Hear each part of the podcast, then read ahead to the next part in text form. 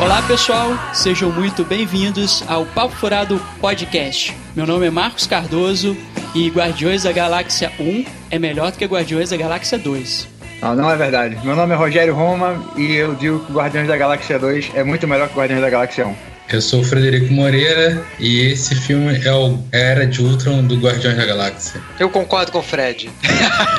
Aqui é o Guga Ferrari e, porra, Guardiões 1 é muito melhor do que o 2. É isso aí, galera. Tá começando aqui o episódio piloto do Papo Furado Podcast. Não se esqueçam de acessar lá nosso site, papofuradopodcast.wordpress.com e se vocês quiserem mandar críticas, elogios, sugestões, podem mandar para papofuradopodcast.gmail.com. Vamos pra pauta? Vamos lá. Vambora discutir Guardiões da Galáxia, volume 2. What's that? He says, Welcome to the frickin' Guardians of the Galaxy. Only he didn't use frickin'. Então vamos lá, galera. Estreou nessa quinta-feira, dia 27 de abril, no Brasil, né? Mas só estreia na semana que vem nos Estados Unidos. Guardiões da Galáxia 2. Volume 2. Volume, volume 2, muito bem falado. É, o filme dirigido pelo James Gunn, dirigiu o primeiro Guardiões da Galáxia e tem no elenco Chris Pratt interpretando Peter Quill, Zoe Saldanha interpretando a Gamora, Dave Bautista interpretando Drax, Vin Diesel fazendo a voz do Groot, Bradley A melhor atuação do Vin Diesel até hoje. Melhor atuação do Vin Diesel. Bradley Cooper fazendo a voz do Rocket Raccoon, uh, Michael Rooker fazendo o Yondo, Karen Gillian fazendo a Nebula, o Pom Clements fazendo a Mentes, ele, o grande, o único, Sly, Sylvester Stallone, fazendo aí um, um papel coadjuvante, aí, mas importante no filme, e Kurt Russell também saindo aí dos filmes de ação dos anos 80, interpretando Ego, né? Personagem aí com grande, grande impacto no filme. Também tem Elizabeth uhum. Debicki interpretando a Yesha, né? E o Shangan, que é irmão do James Gunn, a gente vai falar um pouco mais dele depois, fazendo o Kraglin, lá do, da turma que ele tem um papel um pouco maior nesse filme. Uhum. Saqueadores. É, é, lá do grupo. Ele já tava, no, já tava no primeiro, né? No primeiro ele já tava. No primeiro ele já tava. Tem o nepotismo de Hollywood comendo solto aí. né? Bom. Não, o James Gunn conseguiu fazer sucesso, agora ele vai botar a família toda dele pra trabalhar. É. Tá mais que certo. Tá igual o Coppola, né? Coppola é, é. Nos, nos filmes dele. então tá, o. O Chris Pratt, a Zoe Saldanha, o David Bautista e tal, assim, todo mundo já conhece, né? Quem tem, que tem de personagem novo, né? Aí é a Pom Clements, que faz a, aquela empática, né? A Mentes. Que a é, Mentes, é. Tem a, Bem legal. Tá. Aquelas antenas, né? A personagem bastante interessante, a personagem dela, né? É, eles conseguiram trabalhar bem o poder dela, né? E Sim, sim. Fizeram umas interações boas, com, principalmente com o Drax, né? Sim, sim. A, é engraçado, é bom que, que a história do Drax, né, que ficou. A gente teve uma pincelada no primeiro filme, né? Agora uhum. já conseguiu desenvolver bem mais, assim, a, a história dele, a história pregressa dele. Né? É, eles, eles conseguem usar é, a, a Mentes para fazer. Justamente para poder trabalhar o, o Drax, né?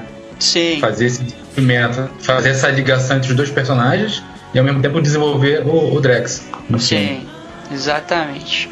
Bom, bom que a gente já passou aí pelo, pelo elenco, né? Uh, a história do filme é basicamente, né, de novo, o, o, grupo, né, já, já reunido dos Guardiões da Galáxia, né, com o Star Lord, né, sendo o líder, digamos assim, deles, né, tem uma disputa ali com, com o Rocket, o Rocket. né, e é. o Drax, a Gamora e o Baby, Baby Groot, Groot, né, também participação bastante interessante aí no filme. Então vamos lá, uh, vamos assim, pelo que, que, eu coloquei aqui na pauta, vamos colocar assim primeiro, quais foram as impressões gerais que vocês tiveram do filme? Assim? Você quer começar, Fred? Eu gostei do filme. Eu achei que o filme ele, ele diverte. Você tem é, os personagens ali, diferente do primeiro, ele que é o, o filme de origem que eles trabalham juntos. Nesse você vê que é, o foco maior é trabalhar individualmente cada personagem. Então assim, ao longo do filme você vai vendo que eles vai sendo eles vão se eles vão tendo momentos particulares, né? Cada personagem sendo desenvolvido de maneira separada dos outros. Isso eu achei eu achei interessante por um lado, mas por outro lado eu achei que enfraqueceu um pouco a questão do grupo, que era o que era legal no primeiro filme. A, a questão de como que eles se relacionam. É, cinco pessoas diferentes que com personalidades diferentes, como que elas se interagiam. Isso era o legal do primeiro filme, mas aí aqui no segundo filme, por um lado é legal você ter uma, um desenvolvimento maior de cada personagem, mas a gente perde essa essa relação entre os personagens, entendeu? Entre os personagens do grupo. Sim, sim, eu, eu também tive a, a mesma impressão. Né? Eu acho que foi uma uma decisão do, do próprio James Gunn, né, de, de uh, fazer com que o filme tivesse essa estrutura, né? Até mais para frente, quando a gente for entrar na nossa zona de spoilers, a gente vai ver que o filme ele foi muito montado em cima é, de, de, digamos assim, relacionamentos bilaterais entre personagens, né? O tempo todo ele está colocando uh, pra gente dois personagens que têm questões mal resolvidas e separando esses personagens dos demais para poder resolver esses problemas. E aí conseguir desenvolver uh, essas relações, digamos assim, são relações bilaterais, então não são relações individuais, mas assim, como se fossem apartado do, do restante do grupo. Né? Ele separa dois personagens, resolve o problema deles. Depois pega mais outros dois personagens, separa e resolve o problema deles. Né? E, e assim por diante. E isso, para mim, um pouco assim, é, enfraquece o, o, sentido do desenrolar da história, digamos assim. Quando a gente vai pro cinema para poder assistir Guardiões da Galáxia, a gente está esperando uma aventura, né? E pelo, né, pelo que a gente trouxe do primeiro filme, né, aquela coisa dos heróis reunidos, formando um grupo e tudo mais assim, a gente esperava que, que a história tivesse um papel importante, né? E eu vejo assim que a história ficou relegada muito terceiro, quarto plano, né? Ela, ela quase não importa no filme. Esse é um filme muito mais sobre a relação entre os personagens do que um filme que está querendo contar uma história, alguma coisa assim. O primeiro ato do filme, ele é bem curto. Você, você tem, você reapresenta os personagens, você é, tem o, o roubo lá da bateria. E logo depois já, já vem o, a questão principal do filme, e aí você já vem pro segundo ato, que é um segundo ato que é muito longo, que às vezes você fica assim, tá, mas qual é a história? O que, que o que, que eles vão. O que, que eles estão me propondo é, como problema para ser resolvido aqui? É meio. É, demora, acho que demora um pouco a, a começar a a entregar o filme. O filme ele demora muito a me dizer o que, que ele está querendo me contar. E acho que é lá no final do segundo ato e no terceiro ato que você saca qual que é a do filme mesmo, assim. Mas acho que realmente demora muito para o filme entregar a história que ele quer contar pra gente. Sim, sim. E você, Rogério, você que é o fanboy aí do Cara, Guardiões da Galáxia, qual que é a sua impressão? Eu, eu gostei muito assim, acho que o primeiro filme eles apresentam os personagens, mas como tem aquele senso de urgência, eles têm que salvar, tem que é, parar lá o Ronan, o acusador. É, então não tem tempo de desenvolver tanto personagem, né? E, e, aí nesse filme a gente consegue ver realmente a motivação de cada um, os problemas que eles têm, como é que eles chegaram ali, né? Por que, que eles estão ali naquele momento e tal. E eu achei legal, eu gosto de ver esse tipo de, de de relação assim no filme e eles desenvolveram muito bem. Achei legal. E sempre, mesmo com, com uma temática assim, às vezes pesada, né, tal, abuso e coisas assim que não sei se a gente já entra na parte de spoiler com isso, mas sempre tem o humor assim para quebrar, para não deixar o filme ficar pesado assim. Então foi, foi bem legal. Eu gostei bastante. Sim, sim. É, essa, essa eu queria comentar um pouquinho essa coisa do, do humor do filme também, porque o, o primeiro filme ele tinha, tem um, tinha um humor bem peculiar, assim, eu lembro assim de, de assistir o filme duas vezes e, e rir nas duas vezes que eu assisti o filme, assim, acho que as piadas não, não perdiam força. Né? Esse uhum. filme, eu, eu tive a impressão um pouco que as piadas, elas, em alguns momentos, elas são um pouco forçadas e tal, assim. Aí eu, eu, eu acho que passa um pouco do ponto, em alguns momentos, as, as piadas. Elas não são tão bem encaixadas quanto foram uh, uh, no primeiro filme. Isso, isso me incomodou um pouco. Mas tem bons momentos, sim, de piadas, assim. Eu acho, assim, que de uma maneira geral eu também saí do cinema, assim, tendo a impressão de que o filme me divertiu. Mas ao contrário do, do, do primeiro filme, eu não sinto vontade de ver de novo, né? Eu saí do primeiro filme e falei assim: eu preciso ver esse filme de novo agora. Né? Eu quase, quase tava, quase voltei pra fila, comprei outro ingresso e entrei, assim. Esse filme já não me deu essa vontade. Eu falei assim: ah, ok, um filme legal, divertido mas é, não, não, não achei assim tão bom. Vocês querem falar um pouco assim sobre uh, os quadrinhos, tal, alguma coisa assim, ou a gente pula isso porque ninguém lê os quadrinhos mesmo, ninguém sabe nem do que se trata? Não, os quadrinhos do, do Guardiões da Galáxia eu não, não conheço nenhum. É. Os próprios. Quando a Marvel decidiu fazer o filme, foi uma surpresa assim, né? Porque eu, é, era um quadrinho bem obscuro mesmo da Marvel, não era. Sim. Não era sim. o grupo mais, mais famoso deles, né? É, eu também não, tenho, não tinha a mínima ideia de que existia Guardiões da Galáxia. Confesso que só. A única coisa de quadrinho que eu vi de Guardiões é na, em livraria, na banca mesmo lá, bonitinha lá, mas. pra ler? pra ler não. E eu, eu até tenho, eu tenho um jogo da Marvel no meu celular que eu tenho até os personagens. Eu jogo eles, eu penso mais pelo jogo do que pelo quadrinho. É. É, só pra, só pra pontuar então, porque eu tava fazendo pesquisa hoje à tarde, né, pra gente poder gravar, parece que os Guardiões da Galáxia tiveram, digamos assim, duas encarnações, né, uma lá na finalzinho da década de 60, 1969, e depois eles retornaram agora só em 2008 talvez por conta desse retorno, né, deles é que eles tenham resolvido uhum, fazer filme. os filmes e tal, né? E Bom, uh, parece que nos quadrinhos os membros atuais do grupo são os mesmos do filme, né? Sendo que o, o Star Lord lá é o, né, o, o, líder do grupo, né? Digamos assim. Mas esse é um grupo que já teve outros membros notáveis aqui. Eu, eu só peguei alguns é, que eu coloquei aí na pauta, tá? A Capitã Marvel já fez parte do grupo, o Homem de Ferro, a Kit Pride e o Adam Warlock, né? E tem um outro membro que a gente vai comentar depois quando a gente estiver comentando os easter eggs que ele aparece lá na, nos créditos do filme. Beleza? Uhum. Então vamos lá, comentando. Vamos, vamos passar para os comentários gerais aí do filme, assim, focando mais no segundo. Questão de de produção. Produção, no geral, eu achei a produção do filme bem feita, assim. Ah, isso é impecável, assim, não tem, não tem defeito. Assim, visualmente falando, o filme é muito bonito. É, eu, eu também achei um filme muito bem feito. A quest... eu, eu vi do, é, duas críticas elogiando muito a maquiagem. E realmente a maquiagem desse filme está muito bem feita. Ele tem. Ele, ele sabe trabalhar. É, nos, ele sabe pontuar os, o, as cenas de acordo com o que está acontecendo, sabe? Ele, ele, consegue criar um clima usando a paleta de cores, a iluminação. Eu achei que isso traz uma riqueza pro filme bem legal também. Sim. É, visualmente esse é o filme da Marvel que mais parece um, um, quadrinho mesmo assim. Ele é bem, bem colorido, é bem o jeito que ele apresenta as coisas é bem é, é viajado mesmo, né? aquela coisa.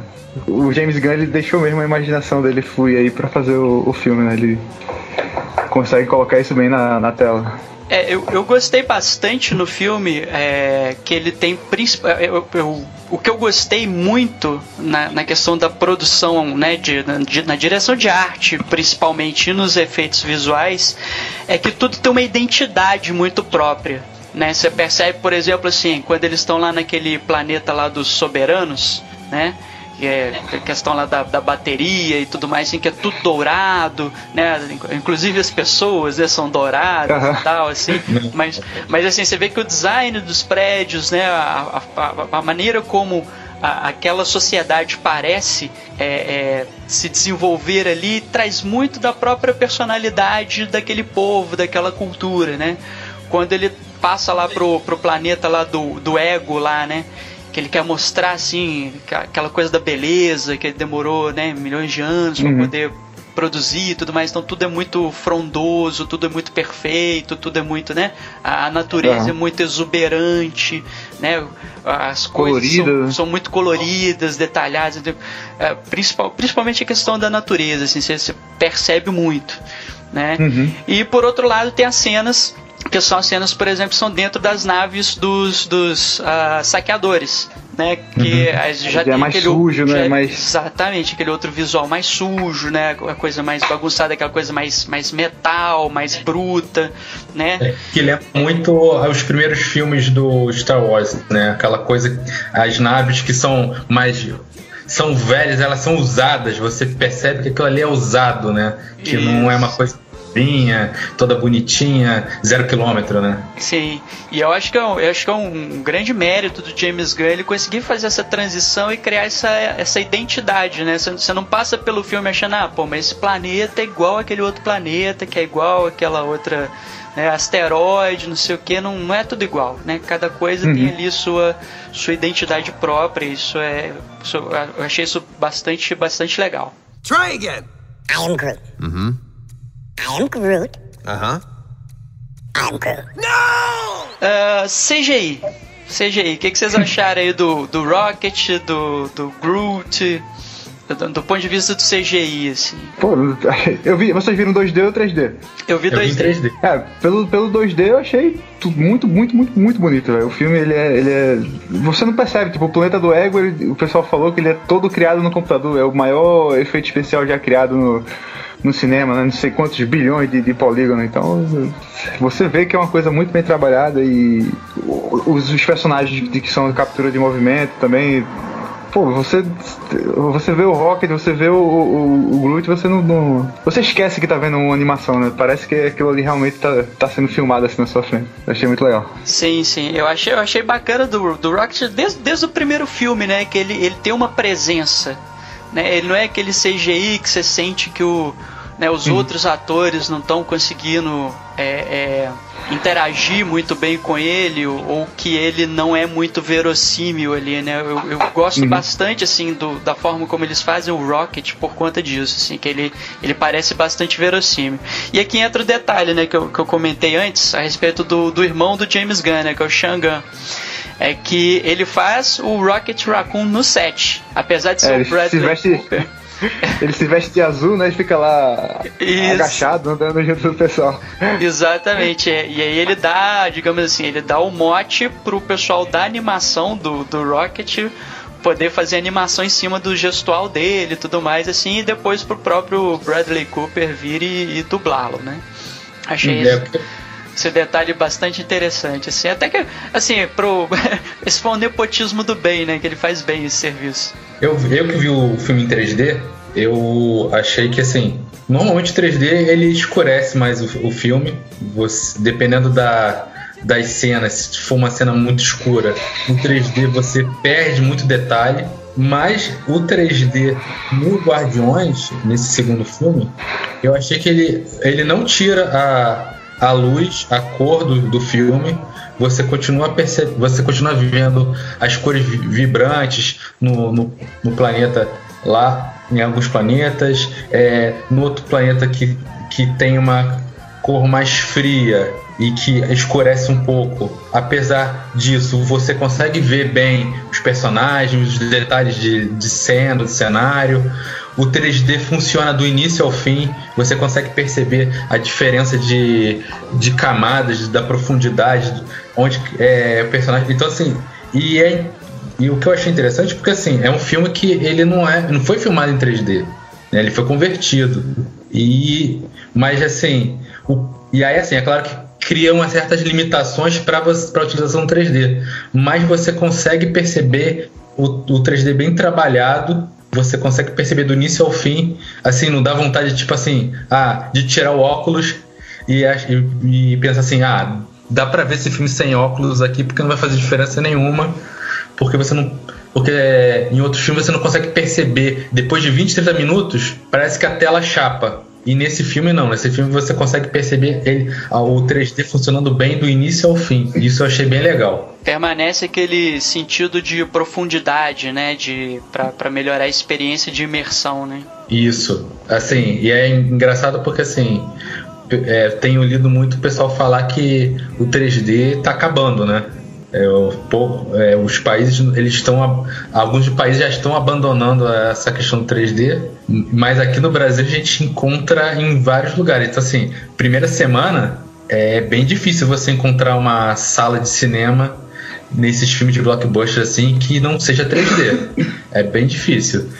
Já você vai procurar, você vai ter mais sala de cinema em 2D lá para segunda terceira semana de exibição mas na primeira semana você tem que correr atrás. Assim, se você não gosta de 3D, você quer ver o filme em 2D, você tem que correr um pouco atrás para achar esse, essa, esse filme sendo exibido em 2D. É, não, tem até questão de mercado, né? O ingresso é mais caro tal, assim. Isso aí porque a gente está falando de, de, Rio de Janeiro, né? E talvez São Paulo, sim, que é, a gente tem mais opção, mas se você for ir pro, pro interior, para outras cidades, mesmo capitais aí no Brasil, às vezes nem tem um filme que não seja em 3D exatamente por essa questão do, da, da grana mesmo, assim.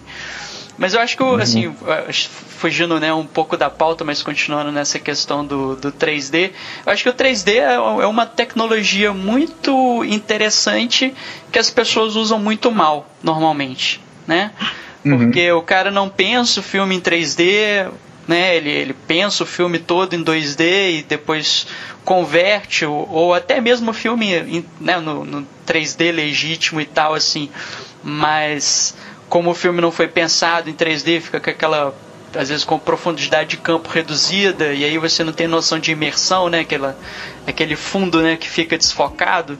Aí não faz sentido você ter o 3D, você vai desfocar o fundo porque você não vai ter a noção de profundidade que o 3D te dá, que é, que é a imersão, né? Mas assim, eu, eu espero que agora talvez com os novos avatares aí do do James Cameron a coisa seja uma tecnologia que volte, as pessoas voltem a se interessar e utilizar isso como linguagem, né, no filme, não só como como é um caça-níqueis aí para poder vender ingresso é. mais caro. Aliás, eu adorei o meme que você mandou lá do início das gravações do Avatar. Quadrado verde. é, se, se, um dia a gente, se a gente tiver site para esse podcast, a gente bota lá no, no, no post do, do podcast. Meme meme. Bom, então acho que sobre o CG é isso, né? Sobre o CG não tem muita. não tem muito segredo. O Baby Groot pra mim foi ok, assim. Eu, sinceramente, eu, eu, assim, eu não vi nada de especial no, no, no, Baby Groot, assim. Depois a gente vai discutir mais a, a função dele no filme e tal, como personagem e tudo assim.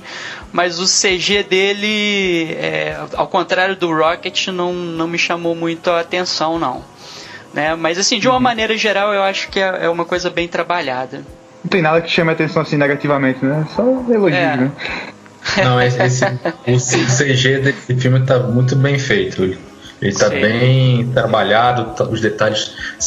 Tem outros filmes que, assim, você tem mais efeito prático, então você poderia trabalhar melhor o CGI e você e salta à vista que aquilo ali é um boneco, que aquilo ali não, não tá bem inserido no, na cena. E nesse filme não.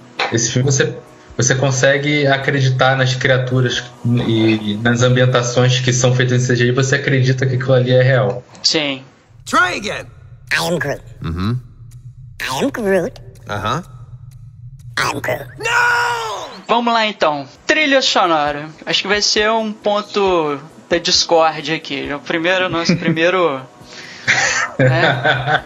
Primeira Primeira grande lapada. Quer, quer começar, Rogério, dessa vez? Eu acho, assim, o, o primeiro filme, ele realmente ele tem uma, uma trilha que, que é marcante, que fica na sua cabeça. Mas é por, também por causa da surpresa, né? Você não, não você chegou lá no primeiro filme e não, não, não, não tava esperando aquilo.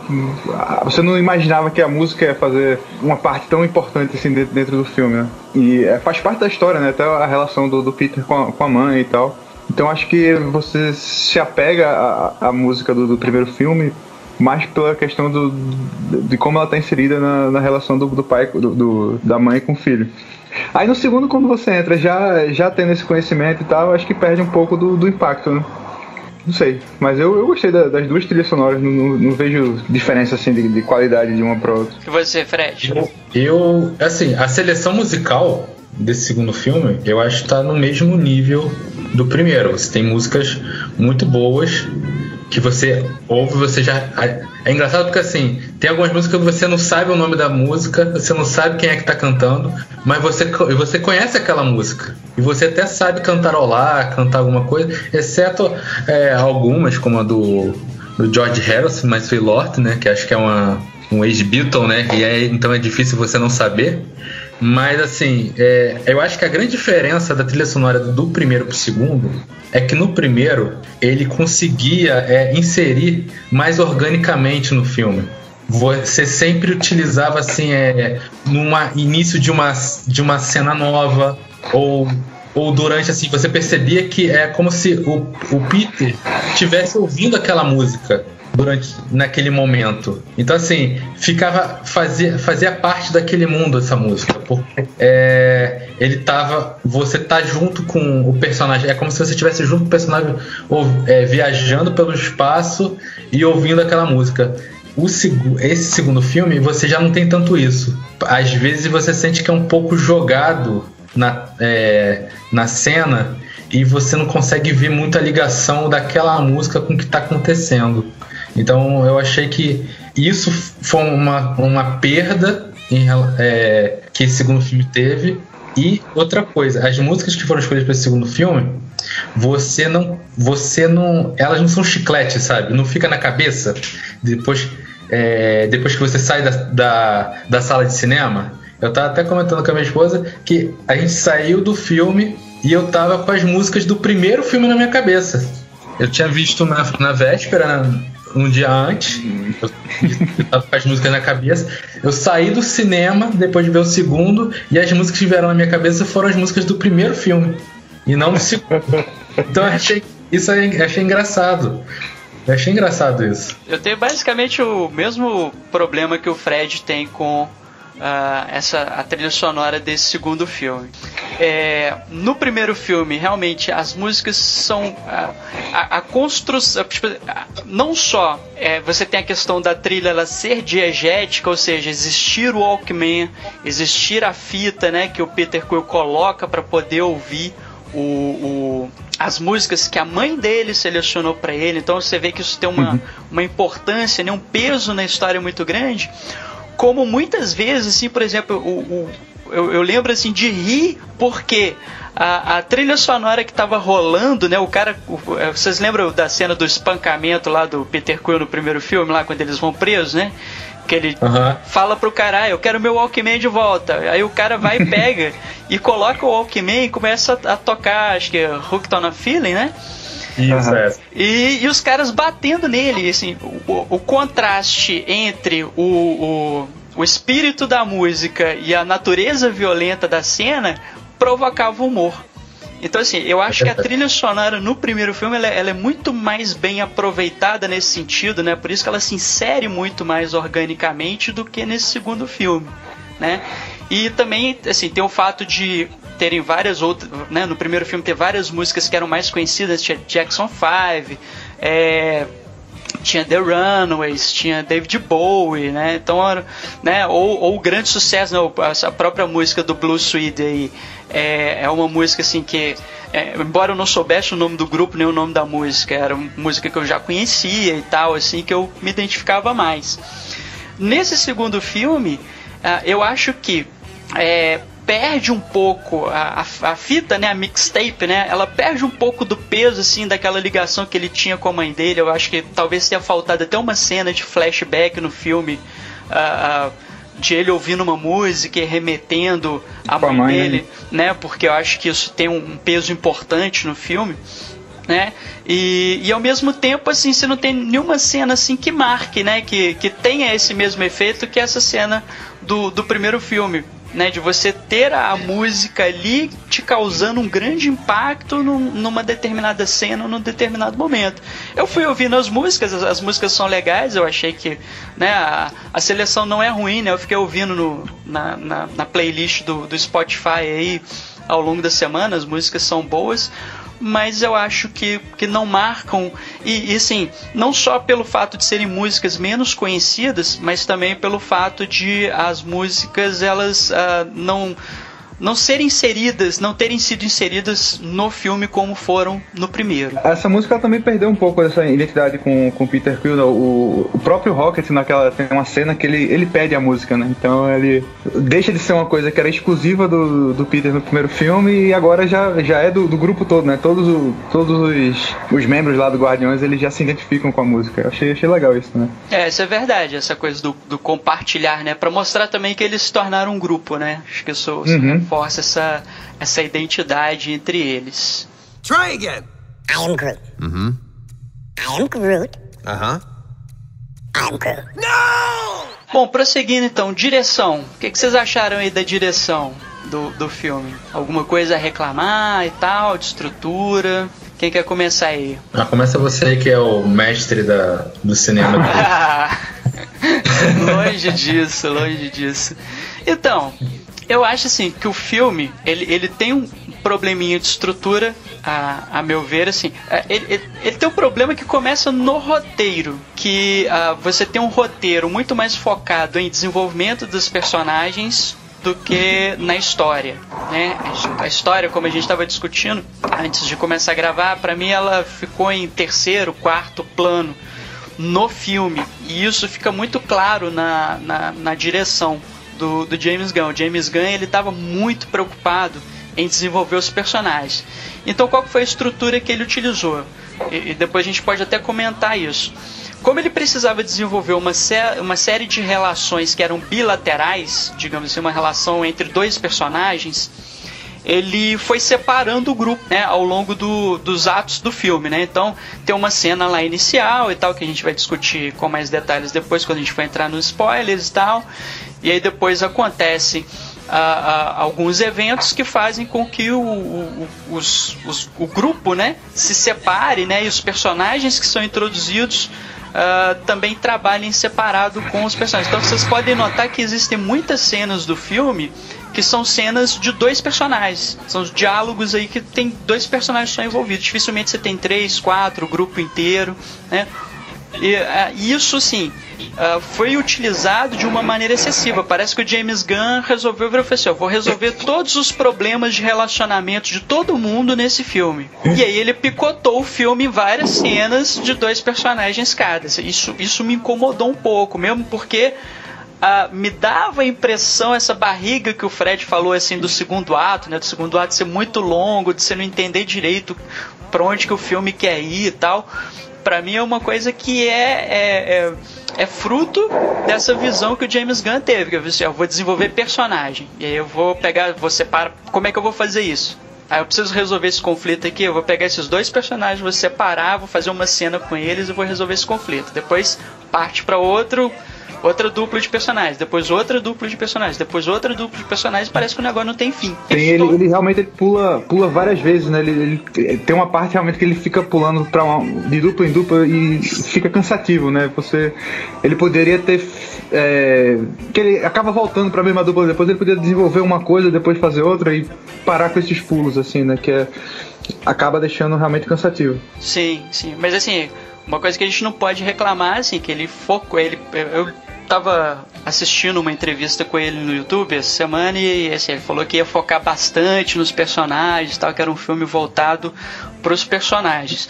Só que é um filme, né, de, de super-herói, um filme de ação, né, e a gente tava esperando uma aventura ali, né, que se desenvolvesse bem, que fosse uma história interessante, que fosse uma história divertida, e a gente fica esperando essa aventura vir e essa aventura não vem, né? Ela ela tá ali num plano muito abaixo né, do, do que a gente esperava. Assim, o, o primeiro filme ele termina com o pessoal se juntando e eles meio que combinando assim, não, vamos procurar o seu pai, vamos descobrir quem é seu pai, né? Pra, porque todos aqueles eventos ele conseguir segurar aquela joia do infinito, é, dá a dica de que é por causa da descendência dele e tal, e eles saem no final do primeiro filme com essa, com essa ideia em mente, né? Tentar localizar o pai do, do Peter Quill. E acaba que nesse, nesse, nesse filme, é, essa promessa de procurar o, o pai é, acaba acontecendo muito rápido, né? Não tem a aventura da, da busca pelo pai. Ele, o pai. O pai que encontra eles, assim, então é, quebra essa expectativa. Né? Sim, isso é E verdade. é, é uma- acho que talvez é o que me deixou, assim, que me fez gostar bastante do filme, que ele quebra a expectativa, né? Eu tava esperando uma coisa e fui surpreendido, aconteceu. Esperava uma aventura e tive um filme que era de desenvolvimento de personagens, né? Eh, Diálogos e apresentando os problemas dele, eles resolvendo isso em, em duplas, né? Cada um isolado assim, depois no final eles voltam a trabalhar em equipe lá. É legal. Eu não eu tenho problema. Eu tenho, é, é claro que sempre que a gente vai no cinema, é, a, gente, a gente que gosta né, desses, desses filmes, assim, a gente de alguma maneira faz um rascunho né, do, que você, do que acha, baseado no, no, na sinopse, do que a gente vê o diretor comentando no- na internet e tudo. Então você tem uma certa expectativa. Mas eu, eu, eu tenho é, é, essa liberdade de chegar entender que o filme tá querendo entregar outra coisa e eu paro assim, beleza, não é o que eu tava esperando, mas vamos ver o que você tem para me dizer. E assim, com relação ao Guardiões 2, eu gostei muito da questão da, é, do desenvolvimento dos personagens, de você trabalhar com mais profundamente cada um deles. Só que me incomodou bastante você não ter uma história que é, unisse todos os personagens. Eu acho que você fica, fica- o filme fica muito tempo trabalhando é, com as duplas separadamente e você não entende como que, como que aquelas, aquelas histórias paralelas que estão sendo contadas ao longo do filme vão se juntar lá na frente. A gente não consegue perceber isso. E você também não consegue perceber que tipo de história vai ser contada, vai, vai ser apresentada pra gente lá na frente. Você fica sempre. É, é como se você tivesse. é, na verdade, parece um, um episódio de, um, de seriado mais prolongado, porque no seriado você tem um ritmo mais lento, você consegue desenvolver melhor, porque você nas, nos próximos episódios você vai você, você vai fazer essa essa unificação. E aqui você não consegue perceber quando que isso vai acontecer. Então assim, por um lado, o James Gunn, ele trabalha muito bem, eu acho, eu achei assim fantástico assim, o trabalho de desenvolvimento dos personagens. Eu acho que a essa essa solução de trabalhar em duplas funcionou muito bem para o desenvolvimento dos personagens, para você você consegue reduzir tempo de tela, porque são muitos personagens, então você trabalhando com dois personagens, você consegue trabalhar, você consegue, ele conseguiu trabalhar bem e você você não estica muito isso. Mas por outro lado, o background, assim, a história, você demora para entender o que, que vai acontecer, qual é, afinal, qual que é o problema do filme, qual que é o problema que esse grupo tem que ele tem que resolver. Você, você demora para entender isso. Você vai entender isso já no, no final do segundo ato do filme. Então, assim, você tá lá assistindo, é legal ver lá o, o- as cenas, as cenas do, dos planetas diferentes e tal, os personagens, mas você não sabe o que, que vai acontecer. E, e tem um momento que, assim, o filme fica meio parado também. É um, você tá indo ver um filme de, de super-herói e tem um momento que o filme fica parado por muito tempo.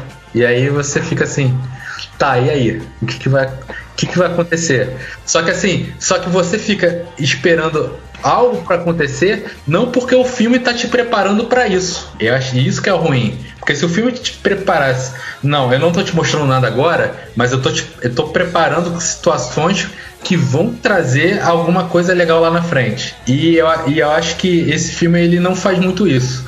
Ele, você demora a entender qual que é, o que, que vai acontecer no filme. É, pareceu a descrição do Batman vs Superman. Eu sabia que você ia falar isso. Vs Super- Mas eu acho que o Batman vs Superman, só fugindo um pouco do assunto, ele tem esse problema mesmo. Ele não tem ele tem, ele tem. Ele, como filme de super-herói, ele tinha que ter mais cena de ação. E você não tem muita cena de ação no filme. Então, assim, tá tendo aquelas investigações, aquelas coisas paralelas, tá legal, bacana, tá, mas isso vai chegar onde? E demora para chegar. Então, assim, tem, é, tem um, é, o problema é parecido mesmo. Mas não vamos entrar nesse meio de Batman vs Superman, não, que tem muito. Foi só, foi só pra polemizar. isso aí a gente faz um, um podcast bem especial. Só, só sobre isso. Vai ser, vai ser o tipo 300 de Esparta, né? O Fred sozinho apanhando de todo mundo. É, ser. Try again. I am Groot. Mm-hmm. I am Groot. Uh-huh. I'm Groot. Então, galera, vamos entrar aí na nossa zona de spoilers. Então, você ouvinte desse podcast, é- se é que a gente vai ter algum ouvinte algum dia, né? Ah, eu vou, vou passar Se pra minha você- mãe e pra minha namorada. Elas Aí. vão ouvir.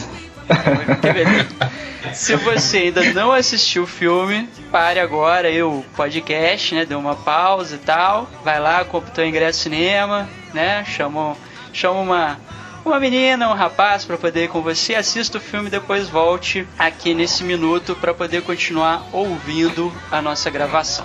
Beleza? Aí traz, traz a menina e o rapaz pra ouvir o podcast O também. né? podcast também, também. Tá todo mundo, né? amigo, titia, cachorro, papagaio, galera inteira. Então vamos lá. Plot do filme. Alguém quer, alguém quer descrever a história do filme aí? Pe- Pode ser só o início, depois a gente vai complementando. É, os Guardiões, eles é, começam o filme, eles estão numa missão, né? Eles são contratados lá pela raça dos soberanos, da- que é a, a principal antagonista aí do filme, a Aisha, né?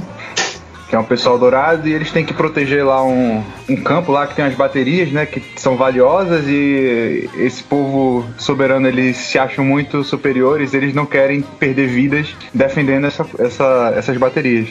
Aí eles contratam os guardiões pra, pra fazer essa defesa. Aí é que tem aquele monstro do- dos tentáculos que a gente vê nos trailers. Os guardiões de- é, conseguem derrotar lá facilmente e o, o Rocket ele rouba uma- essas baterias. E aí desencadeia todos os eventos do filme. Eles começam a ser perseguidos pelo, pelo- pelos soberanos e aí acabam parando no planeta do Ego e o filme se desenrola aí.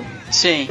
É... Foi, um, foi uma boa sinopse? Foi, foi, foi, foi. Foi, foi boa. Mas as- aquele, primeiro, aquele monstro do início lá não foi tão fácil assim, não. Eles demoraram um pouquinho lá pra. É. E no final o- das contas, o Drax, né, que conseguiu Conseguiu ganhar lá sozinho. o- Segundo a cabeça dele, né? Ele acha que conseguiu, né? ah, do, do ponto de vista dele foi ele mesmo. né? É, o que eu acho interessante, né? Eu, eu tentei buscar referência a essa raça aí dos soberanos nos quadrinhos, mas parece que nos quadrinhos mesmo ela não existe, né? Não, não tenho. Eu, eu acho que nos, não, não é uma coisa que veio dos quadrinhos. Até depois que a gente vai ter uma ligação do, do Adam Warlock né, com, com essa raça dos soberanos. É, eu tava lendo, a origem dele é totalmente diferente, não tem nada a ver com eles. Ah. Não, é- isso também entra parte no, no roteiro, né? É uma coisa que eu gostei muito desse filme. Ele, tudo que acontece no filme, ele dá, ele apresenta esse elemento no início e dá uma, uma- um, fechamento no final. Os, a gente já tá no spoiler, né? Sim, é, os, os, os soberanos, eles têm até depois que o Peter, que o pessoal mata lá o, o monstro, eles têm a reunião lá com o pessoal pra pegar a recompensa. O Peter começa lá a ter um a flertar lá com a, com a Isha, né? Ele dando em cima dela assim e tal dizendo, ah, porque vocês só, só se reproduzem é, artificialmente, né? É uma, são criaturas é, sintéticas, né? São criadas em laboratório e tal. E eles apresentam esse elemento, né? Que eles, eles se aperfeiçoaram ao, ao longo do tempo e é, pela engenharia genética e tal, e eles já não se reproduzem é, como seres humanos, né? E até tem a piada lá do Peter Quill. E justamente no final eles colocam lá o casulo lá do Adam Warlock, que seria mais uma etapa na, na evolução desse, desse, desse povo aí, né?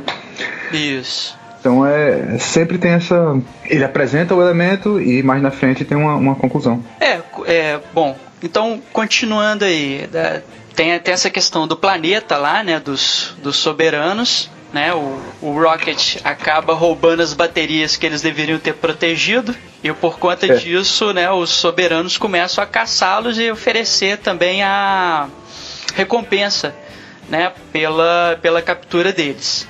É. Eu- o que eu achei interessante, assim, é é uma coisa assim, que ao mesmo tempo que eu achei interessante, eu vi uma crítica. É, ele, eles, é, mas que é totalmente, é, digamos assim, coerente com essa questão dos soberanos eles se acharem né, muito superiores e tal. Então as naves deles não são tripuladas, né? Eles, eles tripulam, eles é, pilotam as naves remotamente.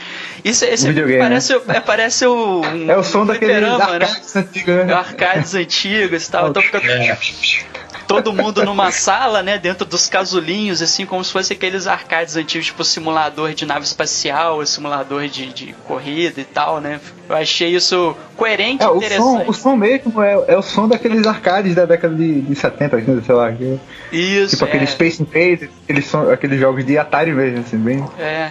E vai marcando, É, assim, né, quando eles, quando eles, a nave deles é destruída, né, aquele casulinho que, que tá dourado, né, enquanto eles estão pilotando a nave, a nave é destruída, ele fica vermelhinho, assim, né, isso indicando, ó, esse player aqui já, já não tá mais no É. jogo, né. E é legal que mostra assim que quando a pessoa é eliminada do jogo, né, entre aspas, o jogador fica frustrado, né, fica assim chateado. Fica.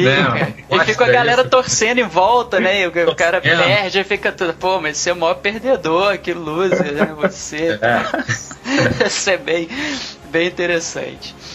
É, ele parece Tá. aqueles é, adolescentes arrogantes, assim, né? A a personalidade desse, desse povo. É.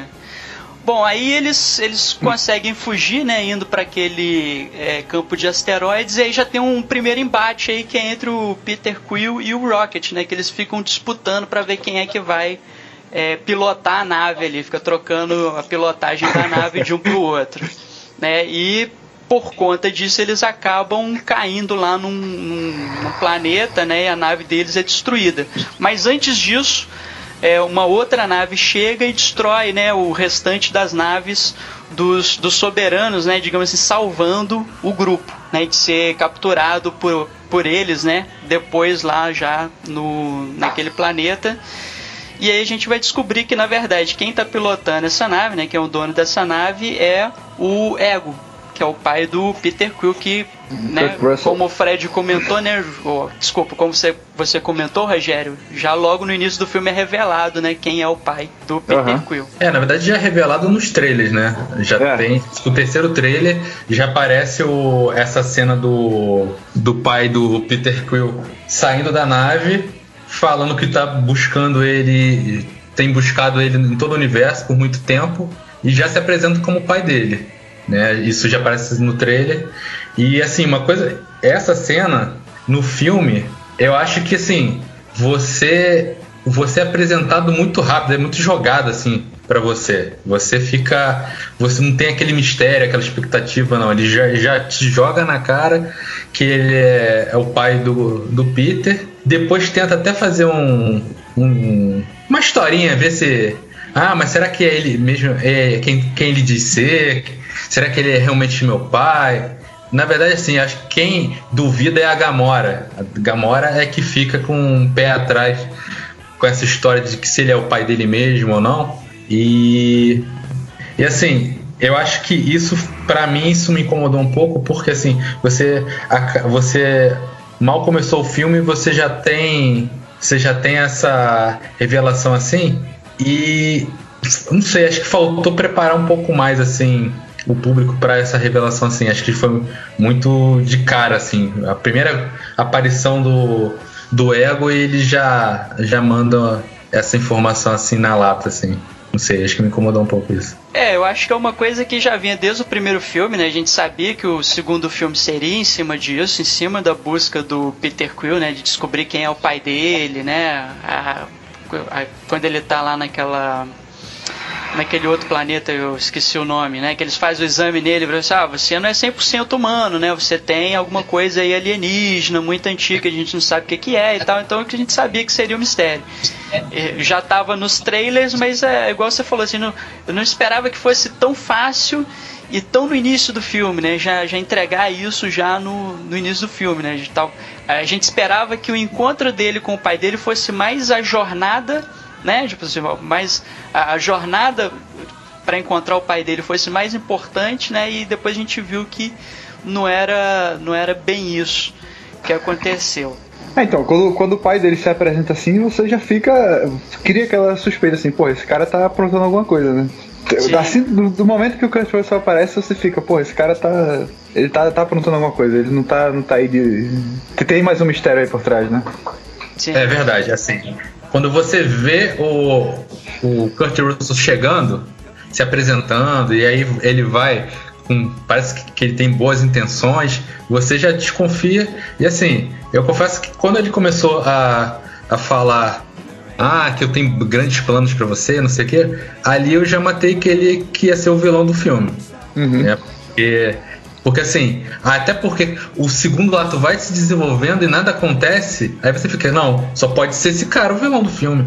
Não é possível que vai acontecer alguma outra coisa aqui pra a- e virar aquela coisa, ah, o pai e filho vão se unir e, e vencer o, o inimigo em comum, alguma coisa assim. Você não.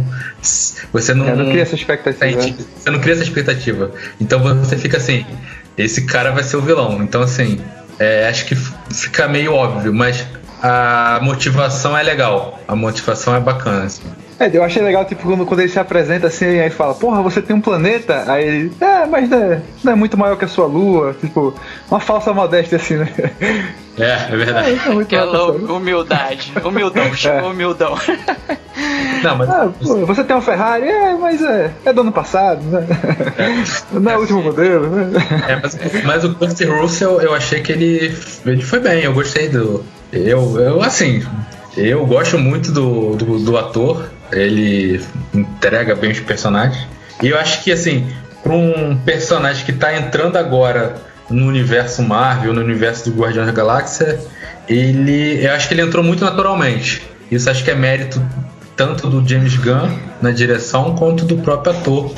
Eu achei que ele entrou muito bem, assim, você não sente que assim, é, você não se- você acha estranho, mas você não sente que foi forçado, Aham. Que não foi enfiado ali no, no meio do filme assim gratuitamente. Sim. É, eu, Ele eu também tem o mesmo como- estilo, né? O mesmo estilão do, do, do Chris Pratt, né? O meio cafajeste assim, gente boa, sei lá. Eu acho que como Acho o filme quer dar essa atmosfera meio anos 80 também, né? Acho que é bem, bem coerente, sim. né? Ter a referência ao David Hasselhoff, né? Ter o Kurt Russell, né? Ah, isso é muito bom. É muito legal.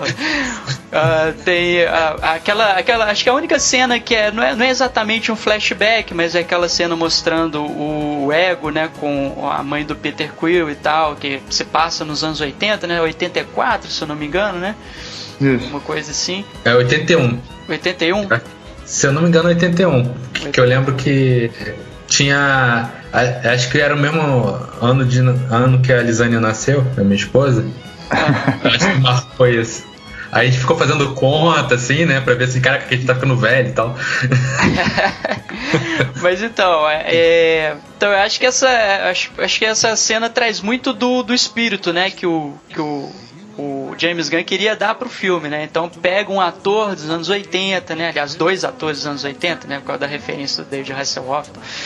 Mas e traz essa atmosfera, né, pro, pro, pro próprio filme, né? Bom, então eles estão lá naquele planeta e aí a, a, a consequência né, do encontro do Peter Quill com o pai dele é o grupo se separar, né? Fica uma parte do grupo lá consertando a nave, né? Que na verdade fica o Rocket, fica o Baby, o Baby Groot e fica a A Nebula. que é a irmã da Gamora que como prisioneira, né? Que é a- na verdade o pagamento pelo né, por eles terem ajudado os soberanos foi, né, os soberanos que estavam de posse da nébula entregarem a nébula para os Guardiões da Galáxia, né?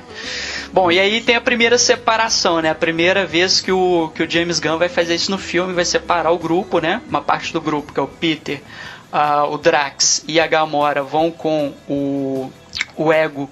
E aí é introduzida a personagem nova, né? Que é a personagem da Mantis, né? Que é um, um- depois a gente vai descobrir que ela é uma empática, né? Ela tem um, um poder aí especial. E eles vão pro planeta Ego e o Rocket fica lá consertando a nave com o Baby Groot e com a e com a Nebula, né? Bom, nisso tem um corte também, né? Porque a gente é apresentado a um terceiro lugar, que é Isso. lá o lugar onde os, os saqueadores estão, né? Que a gente volta, né? Que o, o Yondo, né? Que é o cara que criou o Peter, uh, tá lá num planeta que é meio um planeta prostíbulo, né? Pelo que eu É, entendi. Amsterdã. lá. É, Amsterdã. Amsterdã. de, de faroeste, né? Assim, você tem um bar onde se encontra todos os malfeitores, né? É, E um é- salão, assim, né? Salão, é. um ambiente bem assim. E aí você descobre, né, que você tem vários grupos, né, de, de, de saqueadores diferentes, que o Yondo é o, é o líder de um desses grupos. E que por um determinado motivo ele foi meio que excluído, né? Existe um código de honra entre esses grupos. É, Eu acho bacana porque eles desenvolvem mais isso e é exatamente pelo fato do Yondo ter ah, aceitado ah, uma digamos assim, uma recompensa por negociar crianças, né, que seria o limite imposto ali, ético imposto pelo grupo lá de saqueadores. E por isso ele é desprezado lá pelo ah, líder do grupo de saqueadores, que é o Stakar Ogord, que é interpretado pelo nosso querido, né, amado, Stallone. salve, Sylvester Stallone, né, o Sly introduzir pela primeira vez Sly fazendo parte do universo cinemático da Marvel. Vocês querem comentar alguma coisa dessa cena? É, fica estabelecido, né, que tem vários, vários grupos de, de saqueadores e pelo que eu tava vendo, esse personagem do, do Sylvester Stallone, ele era do, da formação original dos quadrinhos do, dos Guardiões da Galáxia, né, que era ele, o Yondo também era, acho que ah, todos aqueles é, saqueadores que aparecem no final, né? Aqueles caras, eles eram os, os Guardiões da Galáxia nos quadrinhos da- das primeiras edições do, do quadrinho. Sim, sim, é um, é um dos easter eggs do filme.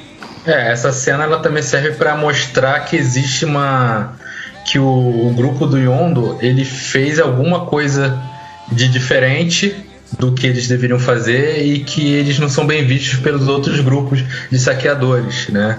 E o É. personagem do Stallone ele meio que deixa isso bem claro, diz que ele foi desonroso e tal. Não, isso é, é, isso é para até para estabelecer mais à frente uma, a questão é, é, o desenvolvimento do personagem do Yondo, né, no filme. Uhum. É, essa, essa, o fato deles, desse grupo de saqueadores estar excluído também motiva o, o motim, né? A, a revolta lá dos outros dos saqueadores que estão sob o comando do, do Yondo, que é o, é o que também é, ajuda a desenvolver o personagem dele nesse filme. É, nesse planeta eles começam a questionar o, a liderança do Yondo pelas atitudes que ele já já estava tendo já no primeiro filme, né? E, e essa teoricamente falta de pulso do, do Yondo começa a incomodar algumas pessoas no, do grupo de saqueadores dele e você mostra que o grupo ainda está dividido. Você ainda tem al- al- algumas pessoas que já estão querendo tirar o Yondo e tem um outro grupo que ainda apoia o, o líder deles. Mas que lá na frente já vai começar a, a mudar es- esse status, né? O pessoal que começa a, a revolta começa a ganhar mais pessoas do outro lado e aí você e vai cada vez mais o Yondo vai ficando isolado do grupo. Sim, sim, isso é, isso é bastante importante para o desenvolvimento posterior do filme, né?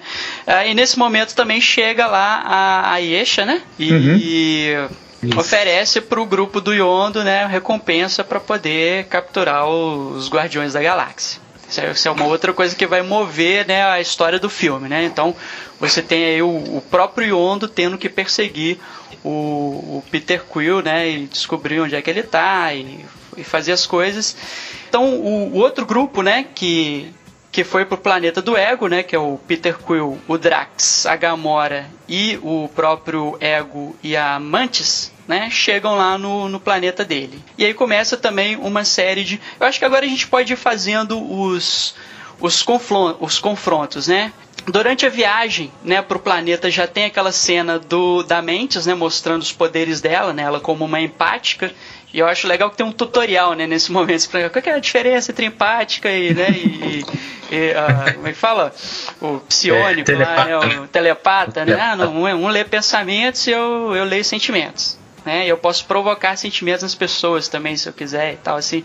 E tem uma cena lá interessante, né? Que é para desenvolver o relacionamento entre o Peter Quill e a Gamora. Alguém quer comentar essa cena? Cara, pra mim a melhor cena que envolve amantes é o, a aposta do Drax com o Peter Quill. Se as antenas não for pra. Se for pra ser qualquer Qualquer coisa. outra coisa eu ganho. Qualquer coisa menos passar embaixo da porta, né? É, menos, né, impedir que a sua cabeça seja decapitada, eu venço a aposta. Essa piada é muito boa, meu velho. Cara, essa é muito boa. É, a gente já tinha comentado lá da primeira cena, né? Que o Drax sai do, do ser lá extradimensional. Ah, eu derrotei sozinho e tal, a criatura e tal. Não sei. É, foi até uma surpresa, né? O Drax, ele é provavelmente o cara mais engraçado desse filme, né? De, de várias pessoas muito engraçadas, ele tem cenas mais engraçadas. Sim, sim, acho que, acho que ele funciona ali muito como alívio cômico, né? Uhum. E, e tem também um desenvolvimento bastante, bastante legal dele, né? Da, da, da, da dor, da perda que ele teve lá da família, né? Nas, nas É. mãos lá do, do Ronan. Eu assim que no primeiro filme ele tem, tem o, o filme to, praticamente todo ele tem aquele arco dramático da perda da família dele e tal. E como o primeiro filme tem aquela questão né, de que no final eles, cada um deles perdeu a sua família, eles se encontram e formam uma nova família. Já no final ali você já vê que o Drax já tá mais tá de bem com a vida, tá mais mais humorado, né? E isso ele vai crescendo ao longo desse segundo filme. Ele tá ele tá ele se sente realmente numa, numa família e ele e você sente você percebe que ele tá que ele é feliz naquele grupo, né? Você, É. Ele se sente bem aceito ali. Ele, tem, ele é bem inocente, assim, né? Tanto é que quando a, a, lá, ela pega nele, naquele momento que ele tá rindo, aí ela fala, pô, nunca. é, Ela sente o que ele tá sentindo, ela fala, ah, é muito engraçado, eu nunca vi nada tão engraçado na minha vida, eu nunca me diverti tanto, assim, tipo, e só com a piada beijo, assim, né? Ele é bem. Ele é um cara bem, bem puro, assim, nesse, nessa relação, né? do- Dos. É bem legal, assim. Sim, sim. É, mas cara, você sabe que, porra, assim, eu, é, é porque assim, eu acho que nesse filme faltou um pouco mais de seriedade, entendeu? Apesar de todas as piadas e tal, que são legais e funcionaram como essa, né? Pô, cara, eu. Assim, ele tem uma, uma perda grave, que é a questão da família dele, da mulher e da filha, que foram assassinadas pelo, pelo Ronan, né? Cara, pô, isso aí meio que, meio que esquece, né? Completamente, né? Eu Não, até tava que- revendo o primeiro filme, né? Isso é uma coisa bem- muito marcante pra ele. A empática encosta nele e só fica rindo. Não, mas tem outro momento que ele tá olhando lá pra um laguinho, assim, sei lá, e ela, ela sente a dor dele, né? Não, É, ela né? chora pra caramba. Ela, Ela chora, começa- ela- sente toda a dor dele ali naquele momento. Eu acho, eu acho assim que tem um problema do, do Drax é que ele não consegue expressar os sentimentos. É uma coisa até que vem da raça dele, né? Que eles explicam lá no primeiro filme. Mas naquele momento, e, e a- eu achei muito inteligente do James Gunn fazer isso, né? Como é que eu vou mostrar é, é, todo esse sentimento de dor e de perda que esse cara carrega pra um cara que não, né? Que vem da raça que não demonstra sentimentos. Aí bota a empática do lado, a empática encosta nele, né, naquele momento que ele tá lá olhando, tal, absorto nos seus pensamentos.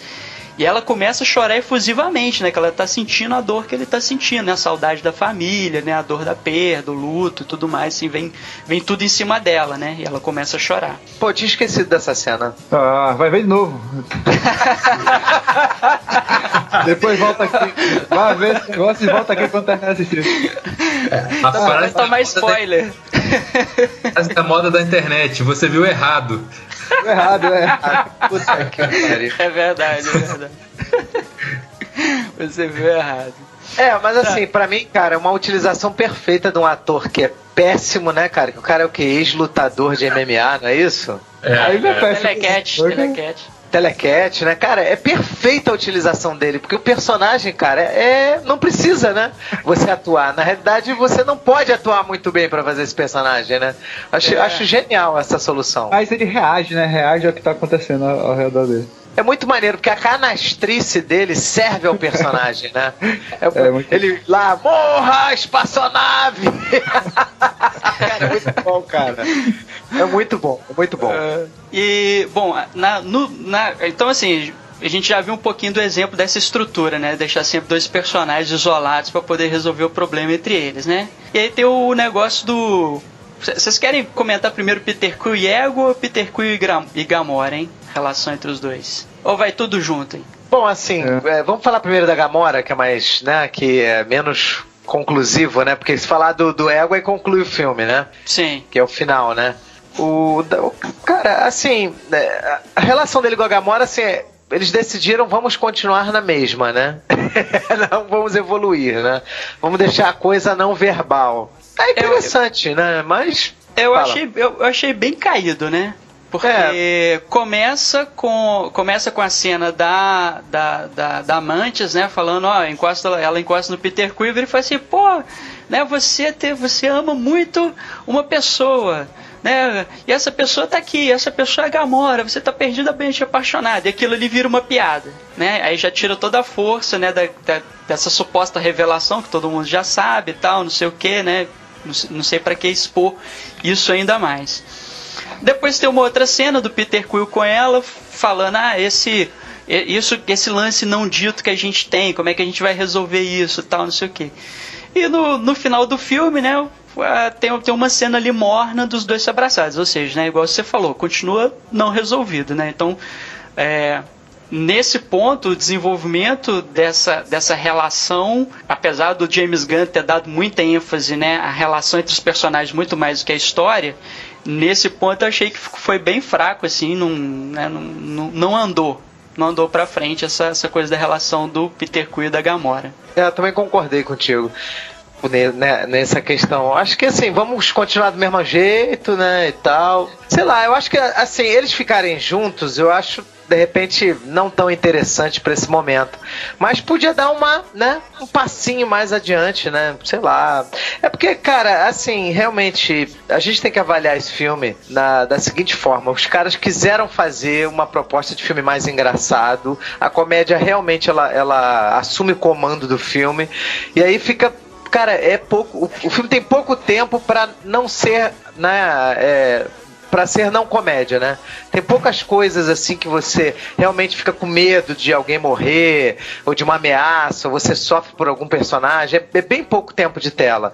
O máximo de projeção que eles deram pra, foi pro humor, né? Sim, sim. O humor, o humor meio que acaba virando fio condutor, né, do filme.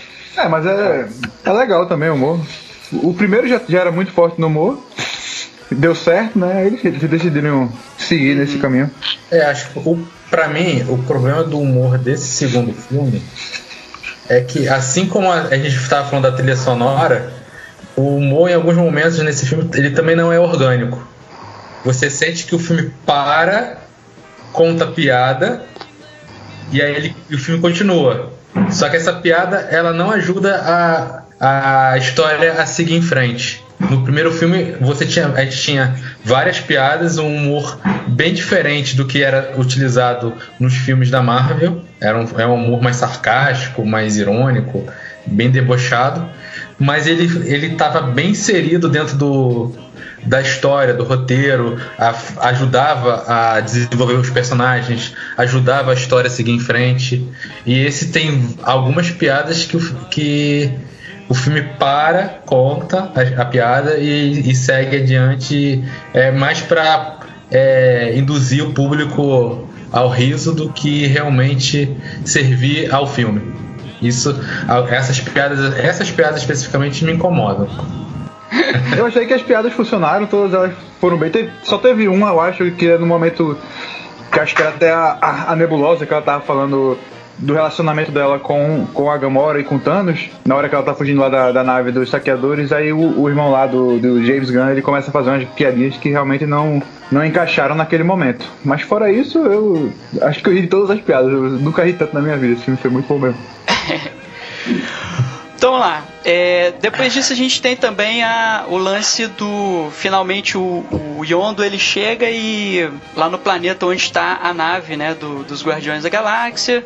Tem aquela história do motim, né? Eles prendem o Yondo, é, matam né, toda a facção que ainda permaneceu ao lado do Yondo e o Taserface assume o comando lá do, dos saqueadores, prendendo o Rocket e o, e o Yondo, né, numa cela e fazendo um monte de sacanagem lá com o Baby Groot, né?